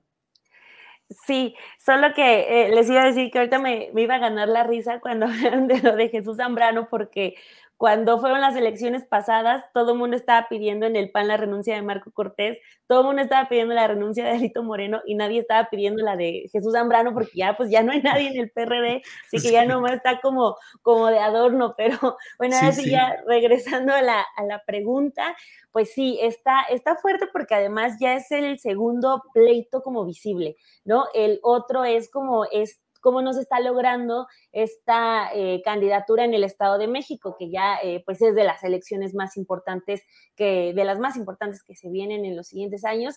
Entonces ya es como la segunda, eh, el segundo pleito, como decía, abierto que tenemos en, en el PRIAN-RD que bueno, o sea, finalmente sus mismas, la, la, misma naturaleza de los partidos es lo que termina por alejarlos, ¿no? O sea, el PAN ahorita está como en esta tendencia de, aunque es el que militarizó en un inicio, ahorita está en un tema de, de desmilitarizar o antimilitares, uno ya no entiende ahí cómo, cómo se anda manejando el PAN y, este, y está reclamándole al PRI esta falta, eh, pues su falta a la huelga legislativa, este asunto de, no querer aprobar absolutamente nada de lo que venga de, del presidente y pues sí, parece que está ahí la negociación entre, para, para, salvar a Alejandro Moreno y quizá lo que confirma es ya eh, otro, este otro punto que publica Laida Sansores, que de que ya no va a publicar eh, audios de Alejandro Moreno en su famoso martes del jaguar, lo acaba de tuitear hace como una hora,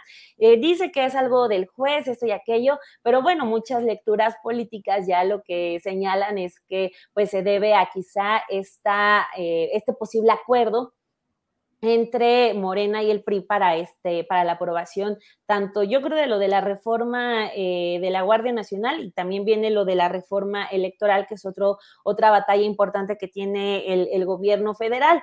Y bueno, este, pues ahora sí que también lo que le conviene a, Morena, a la facción del presidente, es amarrar esos votos porque también está arrastrando el pleito con Ricardo Monreal, que yo hoy, hoy en la mañana en Café y Noticias decía que es increíble cómo la oposición eh, se está destrozando así entre ellos, ni siquiera Morena se está metiendo, el PRI solitos eh, está haciendo enojar al PAN y ya el, el pleito está escalando, y en Morena solamente les va basta con tener a, otro morenista que es Ricardo Monreal para estar generando todo, todo el desorden y todo el caos. Entonces, pues ahora también tiene que lidiar con eso eh, el partido, el partido del presidente, ¿no? Con el, negocio, eh, la negociación con la oposición y también para intentar calmar a Ricardo Monreal, que también ya creo que es otro de los temas de los que vamos a hablar, pero pues esa, esa fractura parece que ya es, es insalvable. Entonces, eh, pues eh, yo creo que sí estamos ya ante el, ante el quiebre definitivo, también con el antecedente de lo del Estado de México, y sí ya veo en definitiva muy lejos esas eh, declaraciones de estos tres señores, Marco Cortés, Alito Moreno y Jesús Zambrano, escoltados por Claudio X González y Gustavo de Hoyos diciendo que iban a llegar juntos a tener candidato en 2024, pues no, más, les conviene un poquito más protegerse de sus asuntos legales porque también en lo que coincido con, con Temoris es que pues parece, parece que ya se ven por completo derrotados para las siguientes elecciones y sobre todo para la elección presidencial, así que hay que, hay que cuidarse más allá de, de lo que se venga en las próximas elecciones. Gracias, Daniela. Eh, Arnoldo Cuellar, ¿qué opinas de este tema? Reacercamiento del PRI con Morena o con Palacio Nacional, por un lado. Segundo, salvamento para Alito, que ya no saldrá en el martes de Jaguar, ya no exhibirán más audios de él y veremos eh, la conformación de la propia sección instructora de la Cámara de Diputados, que son cuatro elementos, podría propiciar que a fin de cuentas no procediera el desafuero de Alito, la declaración de procedencia que le llaman, y bueno, a lo mejor estamos en presencia de uno de esos cambalaches políticos tan tradicionales de la política mexicana. ¿Qué opinas, Arnoldo? Tu micrófono. De lo que López Obrador había dicho que ya no había y que todo estaba por encima de la mesa y que la vida pública cada vez más pública, pero bueno, sigue, sigue ese poderoso motor de la política mexicana que son los acuerdos en lo oscurito. Mira, yo creo que es diferente el planteamiento de una pugna política en Morena, donde se están repartiendo ni más ni menos que la presidencia de la República y el reparto del gobierno federal y, y la titularidad de las cámaras, a la pugna en la oposición, donde lo que se están repartiendo son cosas como negociar no caer a la cárcel, eh, negociar no ser desaforado, unas cuantas plurinominales y ya casi ninguna gubernatura. Entonces, son dos niveles de disputa muy distintos. Yo creo que hoy el dueño total de, de, la cancha y del escenario es Andrés Manuel López Obrador, incluso en el tema con Monreal, porque lo conoce bien. Yo no sé si vaya a haber realineación o, ruptura, porque son dos viejos jugadores de póker que nunca se van a, nunca van a, coincidir del todo. Uno le quiere ganar al otro, pero tampoco nunca van a dejar de asistir todos los jueves a su sesión, ¿no? Eh, y, en ese, y en ese panorama, las oposiciones, estas pequeñas, las de uno y las de unos cuantos, no son más que piezas en el tablero de esos jugadores, como se vio también en la conformación de la nueva directiva del Senado, eh, eh, lo cual además me parece tristísimo y patético para el país, porque eh, nunca son buenas las hegemonías absolutas y siempre son buenos los contrapesos.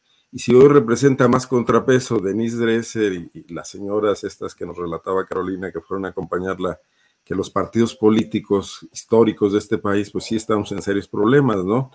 Yo creo que incluso eh, aquella famosa frase de Reyes Heroles de que lo que resiste apoya, hoy es más necesaria que nunca. Y en ese sentido, a López Obrador lo que le resiste es Monreal, no los partidos de oposición, ¿no? Entonces estamos ante una nueva forma de entender la política mexicana, de la que apenas estamos viendo los primeros, eh, no estertores, los estertores son los de, los de Zambrano y compañía, ¿no? pero sí los primeros pataleos. Eh, y, creo que todavía eso nos mueve muchísimo las categorías de análisis a las que estábamos acostumbrados, Julio. Bien, gracias, Arnoldo. Eh, otro tema, Temoris, otro tema candente, diría, utilizando el recurso tradicional que se, que a ver, ya se quedó aquí, ya estamos. Eh, el recurso tradicional que se ha, es un tema candente para usar ese lugar común, el relacionado pues con estos movimientos en la Corte sobre el tema de la prisión preventiva oficiosa y las declaraciones del propio presidente de la República que llegó a decir, me equivoqué proponiendo a mis cuatro cartas para la Corte que dejaron de pensar en el pueblo. Eh, ¿Cómo ves este tema? Corte, prisión preventiva oficiosa y la postura del propio presidente que parece que gana en este otro lance porque todo apunta, no sé cómo vaya ahorita la sesión en el Poder Judicial en la Suprema Corte, pero todo apuntaba a que se mantendría la prisión preventiva oficiosa. ¿Qué opinas, Temoris?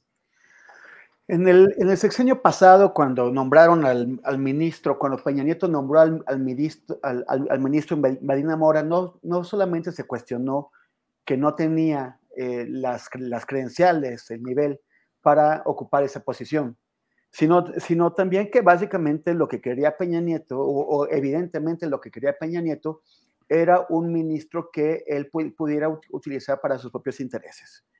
Eh, que eh, fue especialmente candente la discusión sobre este ministro, pero, pero en general se da todo el tiempo.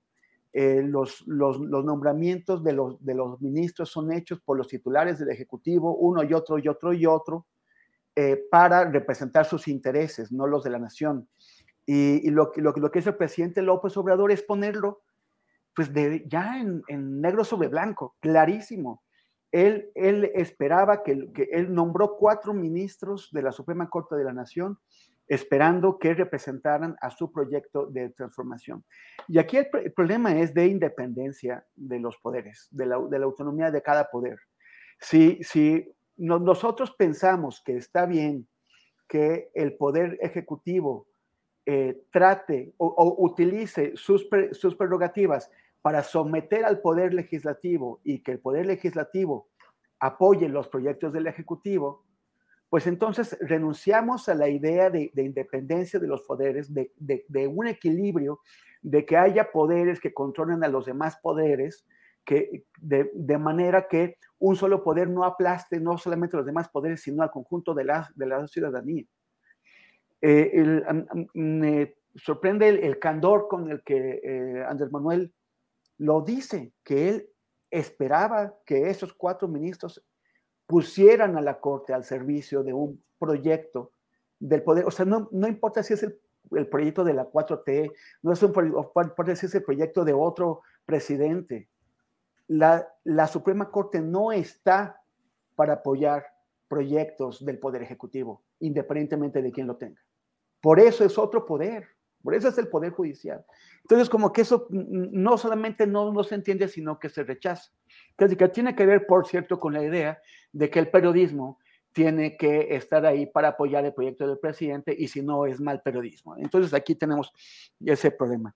Por otro lado, también me, me preocupa la argumentación, que posiblemente me equivoque porque no soy abogado, pero la argumentación de varios de los, de los ministros que están, que hemos visto que eh, están, que por, ejemplo lo, lo, resumió Alberto Pérez Dayán, el, el, ministro, que dice, yo no estoy aquí para quitar, o yo no soy quien para desprender hojas de la Constitución. Uh -huh. El tema no es desprender o no des, desprender hojas de la Constitución. Hay problemas que se pueden presentar adentro de la Constitución. Por ejemplo, cuando se hace una reforma que entra en contradicción con una disposición de la Constitución. O sea, cuando dos artículos de la Constitución eh, eh, entran en contradicción. Tal vez no hay una contradicción, pero alguien cree que es así y tiene el derecho de presentarlo ante la Corte. Y la Corte, o sea, si, si no son, si no es la Suprema Corte de la Justicia quien resuelve las posibles contradicciones que hay adentro de la Constitución, entonces, ¿quién las resuelve? ¿Cómo nos ponemos de acuerdo? En este caso con concreto, si, eh, si la, la, la, la prisión preventiva oficiosa pone, o sea, entra en contradicción con el principio de la presunción de inocencia, ¿quién resuelve si esto es cierto o no? ¿Y quién abre una salida para eso si no son los ministros de la, Suprema Corte? ¿O nos quedamos para siempre con la contradicción? Si, si hay un artículo de la Constitución que entra en contradicción con los tratados internacionales firmados por México y aprobados por el Senado, ¿Quién resuelve esas contradicciones? Entonces, a, mí me da la, impresión de que están evitando pronunciarse sobre el fondo de este asunto con el tema de que no le toca a la Suprema Corte resolver eso. Parece que hay también algunas eh, improcedencias o errores en el, en el proyecto presentado contra o que pide la anulación de, de, la, de, la, de la opción pre, pre, pre, preventiva oficiosa, porque dice que debe inaplicarse la Constitución. Entonces, tal vez esto facilite esta postura de los ministros. Pero yo no estoy de acuerdo con el ministro Day, Day, eh, Day, Dayan de que eso es des, desprender hojas de la Constitución. Creo que ellos son los ministros y para eso confiamos en ellos para que resuelvan las posibles contradicciones. Y ya para, para, terminar en concreto, yo entiendo que se diga, la prisión preventiva oficiosa es, es necesaria porque hay eh, fiscales o, o, agencias del Ministerio Público corruptos y porque hay eh, jueces corruptos que permiten que la gente se vaya. Y también porque hay el problema de que no hay ni suficientes fiscales ni suficientes eh, jueces para atender uh -huh. todos los problemas. Entonces hay una sobrecarga de, de, trabajo. Por eso se hace, hace falta, es lo que se argumenta, la eh, oficiosidad de la, de la prisión pre, pre, preventiva. Pero claro. en el caso contrario, si nos acusan de algo y por, de oficio nos meten a la cárcel, ¿dónde están dónde, el, los, los, los agentes del Ministerio Público y los jueces capaces de revertir la injusticia en un plazo breve? O sea, si no hay suficientes para atender toda la carga del trabajo y por eso uh -huh. es necesario impedir que se vayan los delincuentes que, que regresen a la calle, también cualquiera de, nosotros que tengamos una acusación que puede ser por error claro. o puede ser de mala fe, ¿quién nos va a sacar antes de que eso trastorne nuestras vidas? Temoris, gracias. Daniela Barragán, Dani, ¿qué opinas sobre este tema? No solo del debate, digamos, en términos jurídicos de lo que es la prisión preventiva oficiosa, que además ya lo hemos visto, que algunos ministros hablan seguramente con una gran propiedad en el lenguaje jurídico, pero a veces no entendemos si dijo a favor, en contra, tantito, nomás una parte, pero condicionado a. Entonces, bueno, pero lo cierto es que pareciera que va avanzando la continuidad, que se va a mantener la continuidad de esta prisión preventiva oficiosa. Pero más allá de lo jurídico, en lo político, ¿cómo has visto las declaraciones del presidente López Obrador, las presiones o no a la Corte? ¿Qué opinas, Daniela? Yo creo que este eh, siempre hay algo bueno que, salvar. Hace un momento yo hablaba de cómo con la discusión de la reforma eléctrica, a mí me dio mucho gusto cómo todo mundo estaba al pendiente de las discusiones, de que, cómo, cómo se daba todo, todo alrededor, a qué hora iniciaba, quién participó, esto y aquello. Entonces creo que también con este tema me gusta, se me hace algo muy sano para todos nosotros que estemos hablando de temas que como tú bien decías, pueden ser engorrosamente legales y decir que son temas para gente eh, muy especializada. Entonces, esa parte es muy buena porque ya estamos como todos entendiendo o queriendo entender bien a bien qué es la prisión preventiva oficiosa. De, este, de esta parte, yo sí siento que hay como un desamparo total, ¿no? Porque, eh, por ejemplo, quienes la están defendiendo ponen un tema real que sí es de una preocupación enorme, que es, por ejemplo, lo que ha pasado con, eh, los presuntos feminicidas, ¿no? O sea, que eh, los agarran y salen y terminan agrediendo o los que son eh, o los que cometen un acto de casi feminicidio terminan por hacerlo o se fugan o etcétera. En, el caso de feminicidio, solamente centrándome en, ese, en, ese ejemplo, pues uno al momento de escuchar que es una oportunidad de proteger a la, a la, familia de la víctima o de proteger a las víctimas en sí, pues, eh, pues sí dices, es, es necesario, ¿no? Es, es un avance para, para, la procuración de justicia, pero por ejemplo, si nos vamos al otro, también en el caso de mujeres, a quienes están defendiendo de manera legítima que, que no continúe la, la prisión preventiva oficiosa, porque también tenemos a los eternos colgados que toman cualquier bandera para hacer la suya, aunque no les interese el tema en lo más mínimo. Tenemos, por ejemplo, también quienes han estado sacando ahorita historias de mujeres que, eh, bueno, a lo largo de, los años hemos visto cómo eh, las mujeres en reclusión son las que más sufren abandono porque a comparación con los hombres, pues a los hombres sí los van a ver un poquito más, pero se da muchísimo abandono de las mujeres que están presas. Entonces, tenemos a muchas de ellas que tienen hasta 20 años sin recibir sentencia, que están solas, que no saben ni cómo va su, su procedimiento. Entonces, por eso digo que hay como una especie de desamparo al momento ya de, estar todos metidos en el tema, porque pues si el gobierno federal está pidiendo que continúe, si ahorita están diciendo que no, que vulnera los derechos humanos, pues es que no, no se termina por, por solucionar algo. Entonces, estamos también ante, pues, ¿quién es, quién es el que puede ayudarnos? El gobierno federal dice que se equivocó al momento de no, eh, de no proponer mejor una reforma al Poder Judicial en lugar de, de contar a los ministros que podía colocar y ahorita unos ministros que están que sí, que no, que eh, como, de, como decía hace, un momento, pues parece que sí se va a mantener.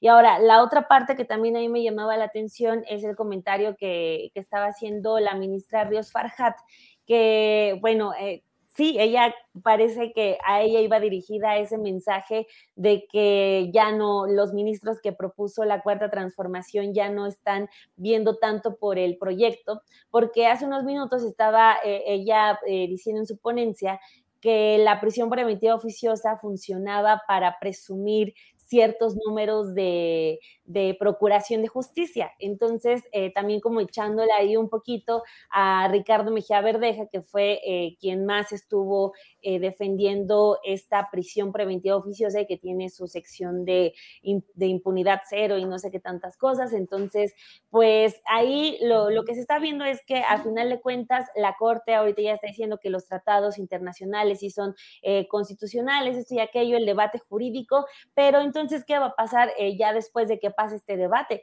¿Cómo es que se va a avanzar el propio Poder Judicial en garantizar que la, que la Procuración de Justicia va a ser pronta y expedita, como dice la Constitución? ¿Qué va a hacer también el, el gobierno federal para apoyar en eso? Pero honestamente sí creo que está más en cancha del Poder Judicial de ya poder reformar porque los vicios, como ha quedado eh, ya evidente en este debate, son terribles, afectan la vida de personas por años, son daños irreparables.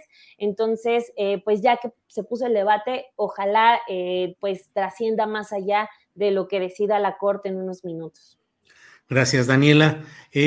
Arnoldo, ¿qué opinas sobre este tema? La Corte, la prisión preventiva oficiosa y las presiones o posturas o declaraciones del propio presidente López Obrador. Por favor, Arnoldo. Bueno, yo creo que estamos, eh, está, politizándose un tema eminentemente técnico, aquí sí. Eh, en el derecho penal creo que cada caso es único y debería ser valorado así.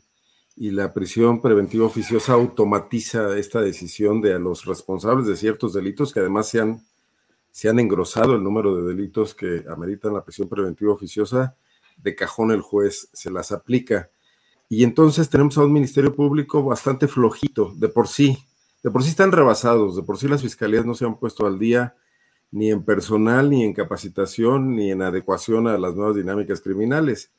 Y ahora teniendo ese elemento que nunca queda en los dos años, aparentemente el promedio es mucho más alto por los cuellos de botella, pues no hacen su chamba, que sería tener los elementos suficientes para que el juez determine si amerita o no eh, la apertura de un, de un proceso, de una carpeta y la prisión preventiva porque el prisionero tiene condiciones en las que haría riesgoso que lleve el proceso en libertad cuando así lo meritara.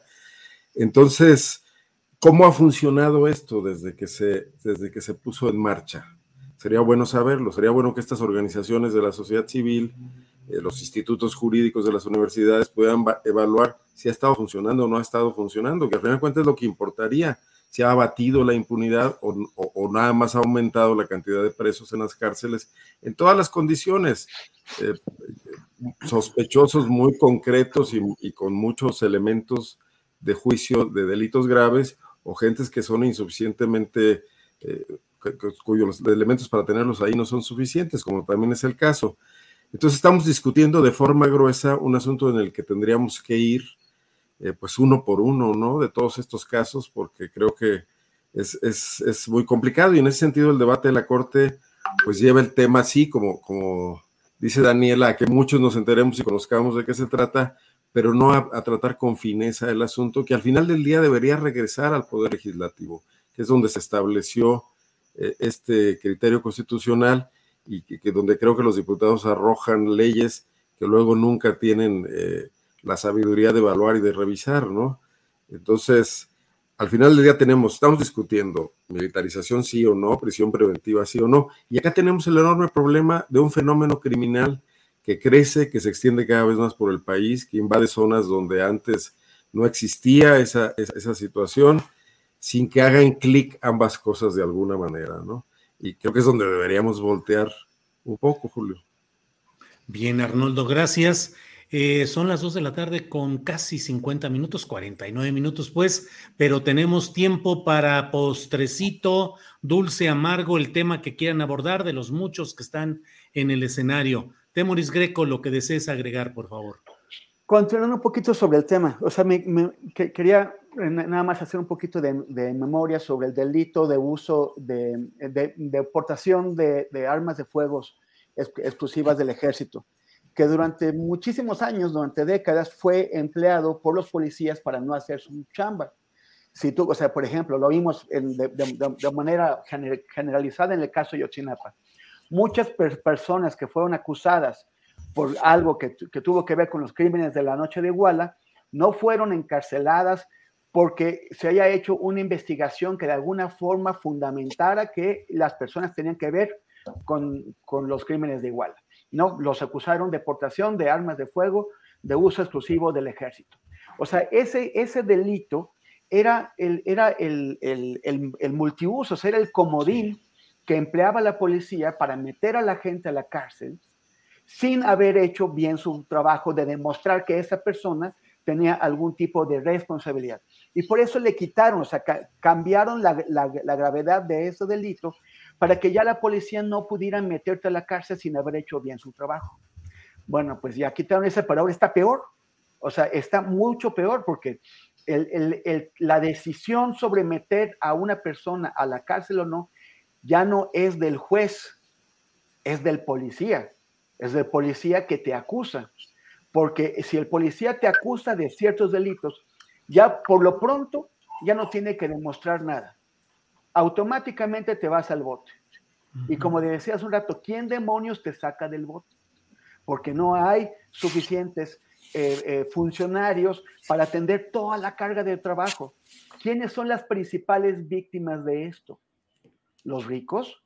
¿La gente con dinero? ¿Los políticos con dinero? ¿Los, los, los grandes agresores? No. Esos tienen abogados para, e, e, influencias y dinero para comprar conciencias, para rápidamente, si, si, es que los llegan a meter al bote, rápidamente salir. De hecho, parece que eh, hay un, eh, que todavía no sabemos cuál va a ser el resultado de la discusión en la Suprema Corte, pero parece que, que, que lo que sí puede pasar es que se derogue una ampliación de delitos que caían en esta prisión preventiva oficiosa para que la defraudación fiscal, el, fraude con eh, un nivel superior a no recuerdo cuántos millones de pesos, pero esto, o sea, delitos de cuello blanco no sean de prisión eh, preventiva oficiosa, pero otros sí. Entonces, ¿quiénes son las víctimas de la, prisión preventiva oficiosa? Eh, la gente que no tiene recursos y que no tiene influencia, la gente pobre, la clase media también. O sea, sobre la clase media y sobre la gente pobre van a ir. Los ricos no van a entrar al bote por esto, se van a salir con la suya. Temoris, gracias por esta reflexión. Daniela Barragán, Dani, lo que quieras agregar en esta sección libre como es toda la mesa, pero este segmento también. Adelante, Dani.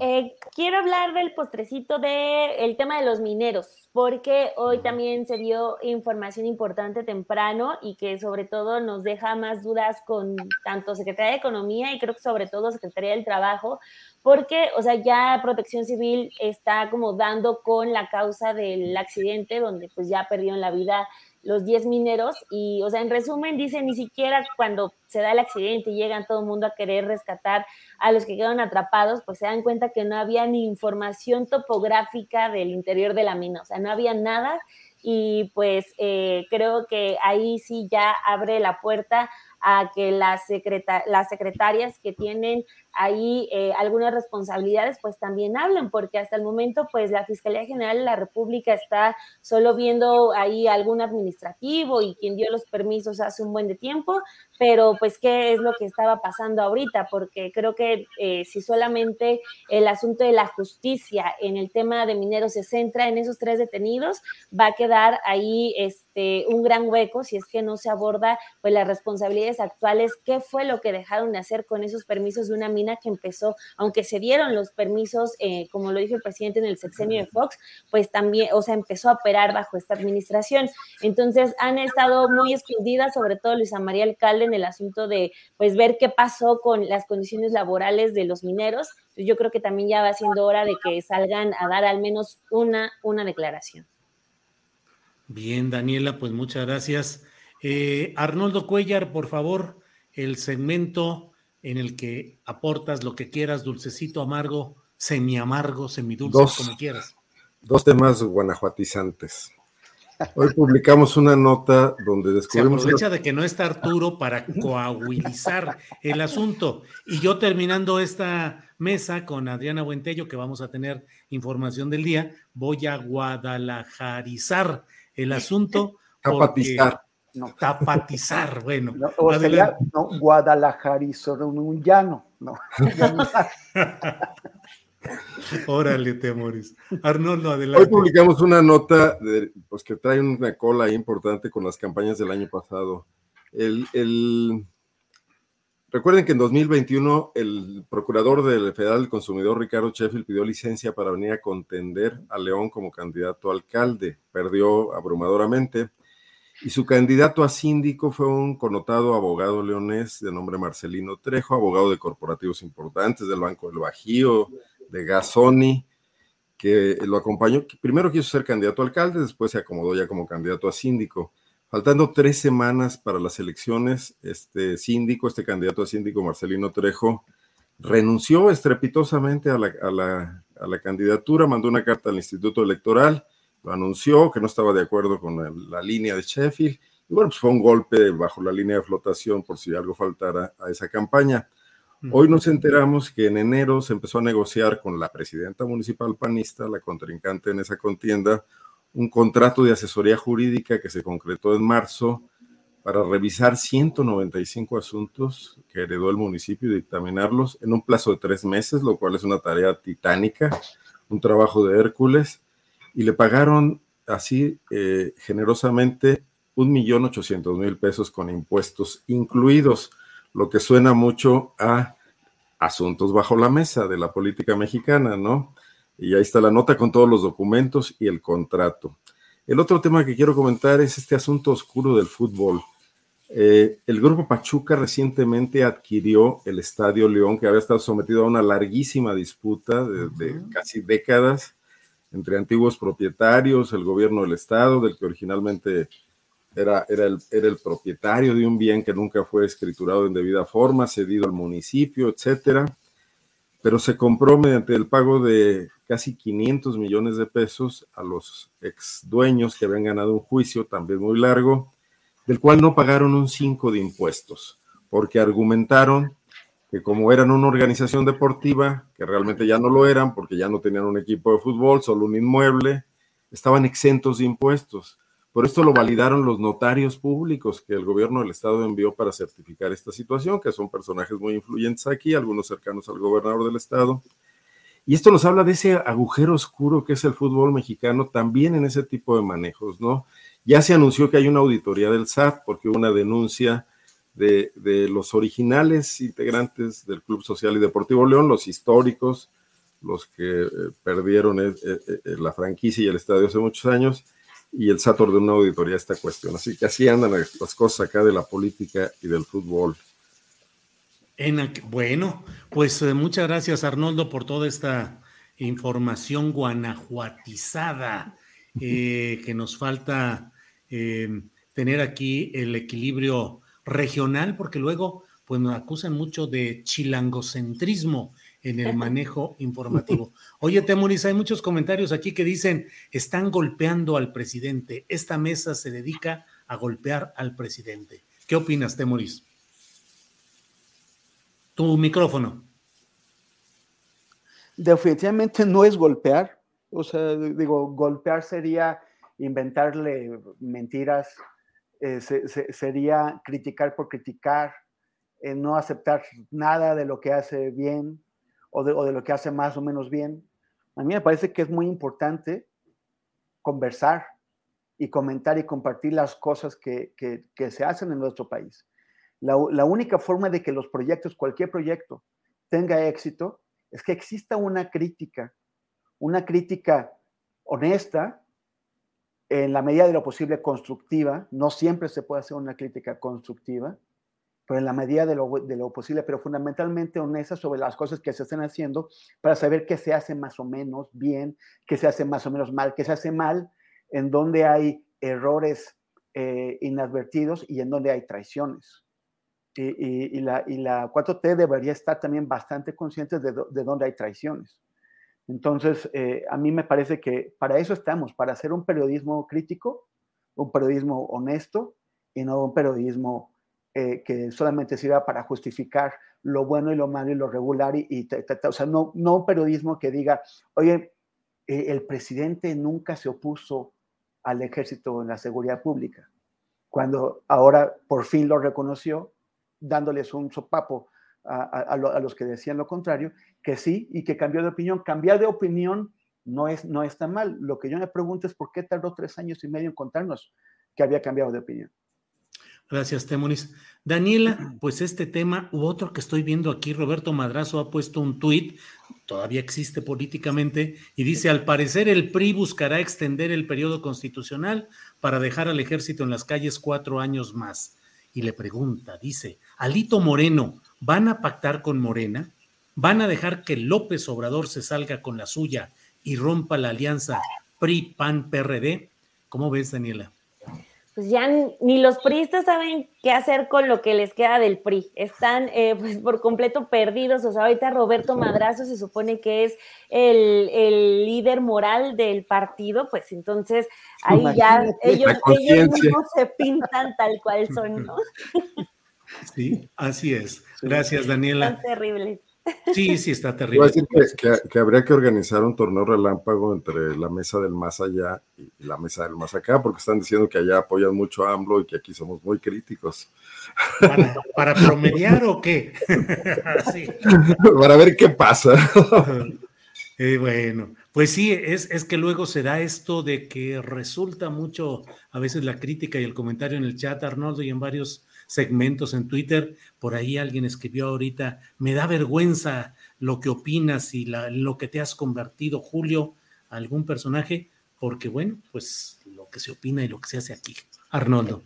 Así es. Me acordé con esto que dijo Temoris de, Jesús Zambrano, que me pareció sensacional, de aquel verso, creo que es de López Velarde, que decía, eh, Jesús Zambrano más solo que la campanada de la una, ¿no? Sí, sí, sí. Bueno, pero es que alguien tiene que apagar la luz, ¿no? Pues sí, si es que todavía les queda luz, pero si es que alguien fue a apagar el recibo de la luz.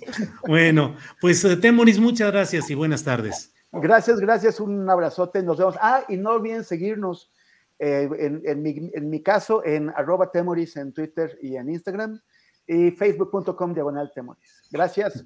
Y nos vemos y al contrario, Temoris. Daniela Barragán, gracias. Y véanla en Café y Noticias todas las mañanas terminando la conferencia mañanera de prensa. Allí está Daniela y su compañera Romina Gándara, que le mandamos también saludos. Dani, gracias. Así es, Julio, gracias por el comercial y gracias por la invitación. Yo feliz de la vida de, venir a, las mesas. Cada que falta alguien, yo aquí estoy puesta.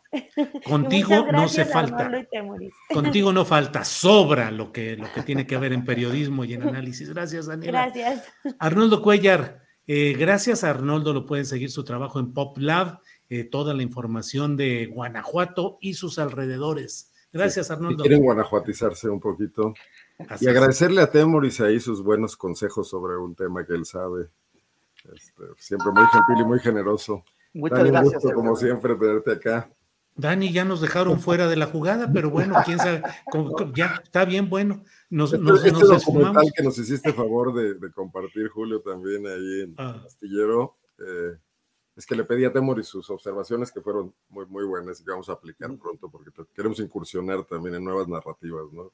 Órale, muy bien, qué bueno, qué bueno, perfecto. Pronto, pronto estaremos haciendo materiales para el metaverso, tú no te preocupes. Órale, qué moderno. Ya nos enteraremos. Bueno, Temoris, Daniel Arnold. Cuando sepamos qué es. Cuando sepamos qué es el metaverso, ¿sí? Bueno, pues gracias, Temoris, Daniela, Arnoldo. Hasta la próxima semana. Gracias. gracias. Gusto siempre. Nos vemos. Den like. Sí, de, pongan like, gracias. Bueno, pues son las 3 de la tarde con tres minutos. No se vaya que tenemos información relevante y para ello está mi compañera Adriana Buentello, a la que le doy la bienvenida. Adriana, buenas tardes. ¿Cómo estás, Julio? Muy buenas tardes. Mucha, mucha información. Se nos contó acá todo el chancarro, Julio. Sí, sí, sí, hay muchas cosas. Mira, déjame antes de que eh, suceda otra cosa, leer algo. El gobernador de Jalisco, Enrique Alfaro Ramírez, ha anunciado que hace un par de días se enteró de que por alguna razón los eventos de Calaverandia y Navidalia se habían programado en el Parque Metropolitano, en Guadalajara. Eso provocó una serie de movilizaciones, de protestas. Desde este domingo hubo eh, recolección de firmas. Eh, con mi familia fuimos también ahí a firmar en defensa del Parque Metropolitano. Y bueno, ante esta organización social que se estaba dando para defender al Parque Metropolitano, ha dicho que ha dado instrucciones a la Agencia de Bosques Urbanos, que es un organismo descentralizado, para que esos festivales no se realicen en el Parque Metropolitano y vuelvan a donde sí se habían realizado, que es en un parque tapatío llamado Ávila Camacho. Es una buena decisión, frena eh, pues la protesta, eh, lo que se estaba dando y mantiene la protección a este parque metropolitano. Entonces, ahí está la información. Adriana Buentello. Julio, pero veo que en las redes sociales están diciendo que de todas formas, eh, como hubo como previos eh, arreglos o, preparativos, dejaron un desastre, ¿no? E incluso veía yo fotografías de patos que se habían desviado, o sea, que estaban en lugares donde no debían de estar. Sí, sí, sí, patos que volaron del parque y buscaron acomodo en edificios de departamentos, eh, tiraron o pusieron emulsión asfáltica en algunos caminos para poner, para poder ahí entradas. Eh, ya hoy en la mañana que nos dimos una vuelta Ángeles y yo, ya había incluso algún otro material, pero ya no había hoy maquinaria ni había nada realizado. Ya habían puesto algunas instalaciones sobre el terreno eh, del jardín, de lo arbolado, ya habían puesto algunas instalaciones, pero ya hoy no había movimiento de máquinas. Pues qué bueno que se frenó y qué bueno que se mantenga el espíritu de este parque metropolitano. Julio, pues vamos a darle también seguimiento y también hay un tema ahorita que terminó apenas hace unos minutos la sesión de la Suprema Corte. Es que andábamos en varias pistas, ya sabes que aquí andamos eh, persiguiendo eh, la noticia en diferentes lugares. Fíjate que en el tema de la votación de la Suprema Corte de Justicia, bueno, por un lado la votación tal cual se pasó para el jueves. Hay que recordar que ayer tres ministros se pronunciaron en contra eh, de declarar esta invalidez de la prisión preventiva oficiosa parte del proyecto o del proyecto del ministro Luis María Aguilar Morales. Y eh, pues la mayoría de estos ministros también hoy rechazaron la eliminación de esta figura, como está propuesto en el proyecto, y los ministros que están en favor del proyecto eh, del ministro Aguilar Morales fueron Norma Lucía Piña Hernández, Alfredo Gutiérrez Ortiz Mena y Arturo Saldívar. De hecho, Arturo Saldívar, vamos a escuchar ahorita un, segmento, dijo estar en favor de este proyecto y que es eh, que esto resuelve de fondo el problema, que la Corte además tenía que analizarlo y que además también no es la primera vez que la Suprema Corte de Justicia privilegia una norma internacional frente a un texto de la Constitución y que en ningún caso además se puede utilizar la prisión preventiva como un castigo anticipado. Vamos a escuchar qué fue lo que dijo. Para los presuntos delincuentes de cuello blanco, para los defraudadores fiscales, para los factureros no va a haber prisión preventiva oficiosa y para el resto del pueblo mexicano sí. Eso es correcto, eso es justo, eso es constitucional. Por eso creo que el análisis que hace el proyecto, que para algunos han considerado innecesario, para mí no es innecesario, porque resuelve de fondo el problema. Y sea como sea la votación, es un tema que creo que, que teníamos que analizar y creo que lo vamos a seguir analizando, no solo con prisión preventiva oficiosa, con muchos otros temas. Y además no es la primera vez que esta Suprema Corte privilegia una norma de derecho internacional que es Constitución frente a un texto de, la Constitución. Lo hemos hecho en otros precedentes. Lo único que sucede es que no han generado tanto, tanto debate por razones obvias de la materia. Y yo me pregunto, si este bloque de constitucionalidad de derechos humanos no es indisponible incluso para las mayorías, Quiere decir que el día de mañana el Poder Revisor puede establecer en la Constitución la tortura, los azotes, la pena de muerte, los tratos inhumanos, la esclavitud, y ante todo eso, este Tribunal Constitucional no podría hacer absolutamente nada? A mí me parece que si nos tomamos en serio, reitero, el no paradigma constitucional, no solo tenemos atribuciones, tenemos la obligación de interpretar la Constitución. Interpretación seria del principio de presunción de inocencia nos, nos lleva a eso. En un Estado democrático y constitucional de derecho, la única razón que justifica que una persona esté en prisión preventiva es que haya riesgo de fuga o que ponga en peligro el proceso, entendiendo por esto que pueda afectar a la integridad física de las víctimas o de los testigos o destruir pruebas. En ningún caso se puede usar la prisión preventiva como un castigo anticipado. Pues qué discusión tan profunda y la verdad es que los alegatos o la postura del ministro presidente Saldívar, Arturo Saldívar, pues me parecen absolutamente compartibles, pero pues la realidad política y la realidad eh, de los votos parece Ya veremos en qué termina esto, pero a mí me parece que las palabras del ministro Saldívar son palabras muy importantes y muy, muy claras de los riesgos que se corren con este proceso de la instauración o el sostenimiento de la prisión preventiva oficiosa, Adriana. Además, eh, el ministro Saldívar ha recorrido las cárceles en los últimos meses. También hay que recordar que ha acompañado algunos casos y sabe perfectamente también las consecuencias de esta figura en estos casos y en, el sistema eh, penal mexicano. Julio, también hay otro de los temas en la conferencia mañanera que son interesantes, sobre todo derivado de esta iniciativa de la Guardia Nacional.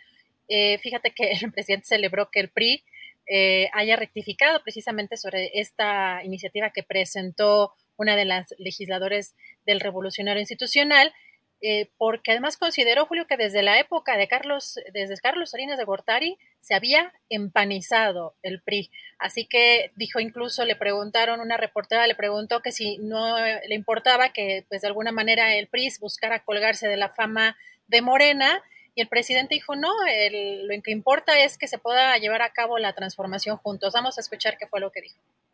¿Hace bien el PRI en rectificar? Es que desde Salinas se empanizaron. Si el PRI plantea ayudar, haría muy bien. Y que este, eh, se deslinde ya. Incluso de la alianza con el PAN. No, eso ya es su asunto, que se deslinde del conservadurismo, de lo rancio. No es que se aproveche y con lo mal que le ha ido ahora sí que se esté colgando pues de su fama. ¿Cómo? No es que se esté aprovechando el PRI y con lo mal que le ha ido electoralmente pues que aproveche ahora sí que lo que ha tenido Morena en algunas eh, pues cuestiones también, pues cualquier partido lo que busca pues es salir adelante. Y si les está yendo mal, pues solo que sean masoquistas. O sea, ¿qué hacen? Sí, si por eso existen los divorcios. O sea, no, o sea. ¿Lo recibirían de este lado? No, yo no sé, ese es otro asunto. A mí lo que me importa es el que podamos juntos llevar a cabo la transformación. Ya los divorció, Julio.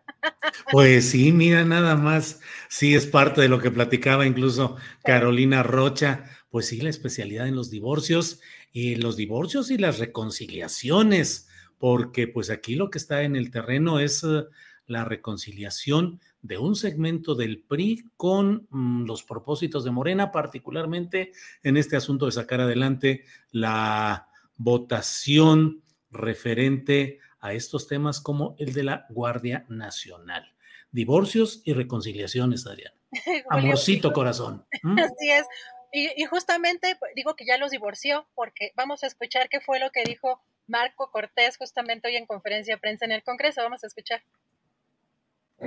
La razón de ser de la la razón de ser de la coalición Va por México no es electoral. Si hay que ganar elecciones para tener legisladores, para tener buenos gobiernos de coalición, podríamos ir eventualmente en alianzas electorales. Pero si no se cuida la razón de ser, lo que le dio sentido a esta coalición, simplemente no valdría la pena continuar. Hoy la dirigencia nacional del PRI debe de asumir la gran responsabilidad de seguirle dando vida a la coalición legislativa que le puso un alto a Morena en la regresiva y destructiva y contaminante ley Bartlett. Tenemos un mandato de millones de mexicanos yo espero que corrijan, que retiren la iniciativa o que la voten en contra, porque de no hacerlo, el PRI cargaría con la responsabilidad y tendría que explicarlo de por qué no pueda continuar la coalición Va por México, ni en lo legislativo, mucho menos en lo electoral. Gracias. Pues como decía Dani, Julio, yo creo que ya no hay vuelta para atrás. No sé, se ve, se ve complicado el panorama para el PRI en esa alianza. Pues más que todo ese discurso, yo creo que Marco Cortés debería haber entonado aquella canción que muy probablemente no, no sé si recuerdes, Adriana, aquella de ¿y quién es él? Que quién sabe, o sea, que era la canción de, del que preguntaba con quién te estás yendo, quién es el otro, con quién te estás yendo, y aquí pues pareciera que de José Luis Perales, si no me equivoco, el que cantaba aquella canción. Pero bueno. No, no, no. ¿Eh? ¿No, ¿No era una mujer? No, no, no, era una mujer. A lo mejor es que no era necesariamente mi época, pero sí recuerdo que mi mamá la escuchaba. Así Sí, que sí. sí. me, sí me suena mucho la canción, pero nomás no la cantemos más porque Sí, porque nos desmonetizan, sí es cierto, perdón, perdón, si de por sí, pero bueno, pues sí, qué, qué interesante todo esto, el, pues un canto dolido el que, el que entona Marco Cortés, porque bueno, pues parece que se le está yendo y no habría, no, no nos preguntemos cuál va a ser la canción de despecho que entone en dado caso Claudio X González, porque esto significaría el final de ese proyecto que tan largamente han construido y que siempre tuvieron en el PAN y en el ámbito empresarial el temor de que el PRI terminara negociando algo para sus intereses específicos y que fuera el traidor o el Judas de esta alianza llamada Va por México, Adriana. así ya nos están diciendo, Andrés eh, nos está diciendo que sí es eh, Perales, este, Ah, de la canción. Me, me Ah. suena como que, que haberla escuchado con una mujer, pero sí, sí, este, va- vamos a hacer aquí una reta de canciones, ¿no? Sí, sí, sí, imagínate. A ver a qué, a ver qué le queda a cada, a cada corcholata o a cada político en estos, en estos momentos. Y fíjate que eh, después de que, bueno, ya platicaste también tú de eso con Carolina Rocha, ves que la gobernadora de Campeche, Laida Sansores, ya anunció que ya no va a tocar el tema de Alito en el programa el martes del Jaguar, debido a pues temas legales, de acuerdo a lo que pone en este, en estos tweets, en este hilo de tweets la gobernadora, pero eh, interesante porque también eh, le preguntan en un chacaleo a el diputado de Morena, Ignacio Mier, le preguntan independientemente de lo bien o mal que se porte el PRI aquí en la Cámara de Diputados, el proceso contra Alejandro Moreno va. Así que, por lo que responde, aparentemente va, pero anuncia que es lento. Vamos a escuchar qué es lo que dice. Independientemente de lo bien o de lo mal que se porte el PRI aquí en Cámara de Diputados, ¿el proceso contra Alejandro Moreno va? Nosotros tenemos que ajustarnos a lo que dice el procedimiento. Lo hicimos hace el año pasado. Fueron cuatro diputados los que se les hizo declaración de, procedencia, que comúnmente se conoce como fuero. Se les retiró el fuero a cuatro. De ellos, dos eran de, de Morena, no hay que olvidar, uno del PT y el otro fue al gobernador Cabeza de Vaca. Y también la sección instructora confirmó que los fiscales en los estados no tienen fuero. Entonces eso, eso fue lo que hizo la sección instructora. No importaba que fueran compañeros nuestros o aliados nuestros. Se actuó conforme a, derecho. Son procesos largos, no se deciden en un, en un momento, porque implica un juicio. Los juicios son muy largos en ese sentido. Pues sí, nada más hay que recordar que finalmente esos procesos de desafuero que tuvieron mucha, mucho movimiento mediático, mucho ruido, mucha exhibición, pues terminaron por lo pronto, en el caso específico de Cabeza de Vaca, pues en nada, por un lado. Y por otro, otro de los personajes que fueron sometidos a este desafuero o la declaración de procedencia es Saúl Huerta, aquel diputado de Puebla, al que el propio Ignacio Mier defendió con una postura muy eh, protectora y que fue acusado de abuso sexual a un menor de edad y luego surgieron más y pues resulta terrible porque finalmente pues sí el desafuero, pero no ha habido justicia en ese caso. Así es que, bueno, pues en el caso de Alito Moreno, ya veremos porque esto suena, así como tú luego dices que huele a sopita, ya para ir diciendo que ya es hora de que vamos, se va aproximando el cierre del programa, aquí también huele arreglo con esto de Alito Moreno, ya no se van a exhibir sus audios en el programa del martes del Jaguar, eh, la integración de la sección instructora va a ser propicia para que haya una votación interna que a lo mejor no permite que haya esa declaración de procedencia o desafuero de Alito y veremos qué hace en Campeche tanto la gobernadora como el fiscal Sales, Renato Sales, veremos si avanzan las uh, acciones judiciales contra Alito o esto suena, huele a arreglo político. Ya veremos, Adrián.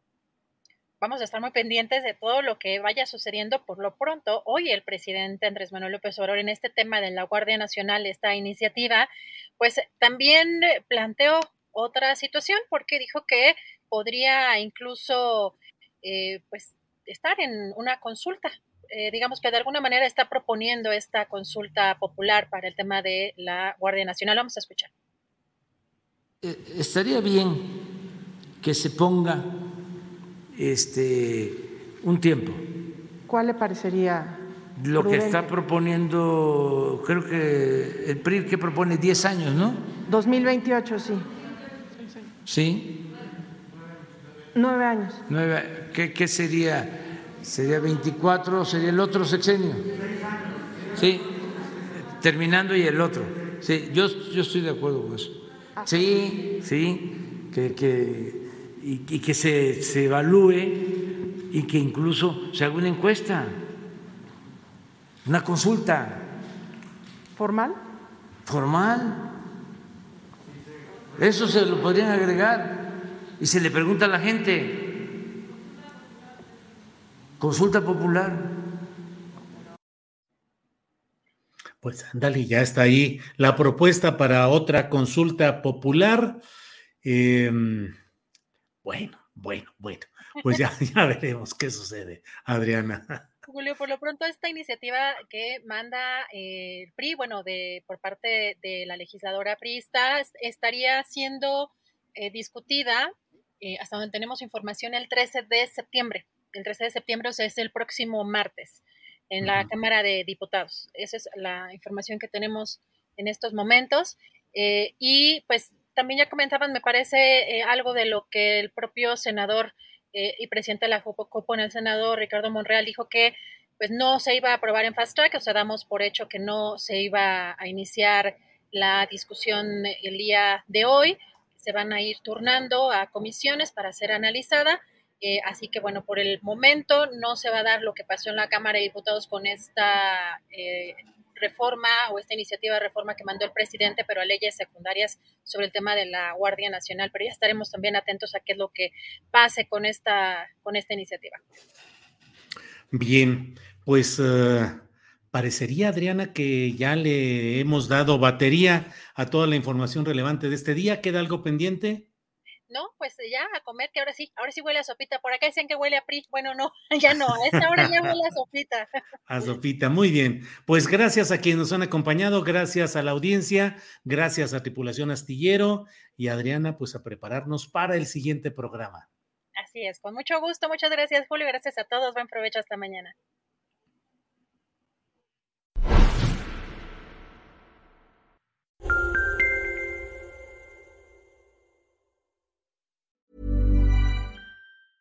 Hey, it's Danny Pellegrino from Everything Iconic. Ready to upgrade your style game without blowing your budget? Check out Quince. They've got all the good stuff shirts and polos, activewear, and fine leather goods, all at 50 to 80% less than other high end brands.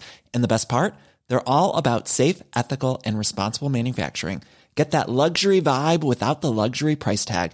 Hit up quince.com slash upgrade for free shipping and 365 day returns on your next order. That's quince.com slash upgrade.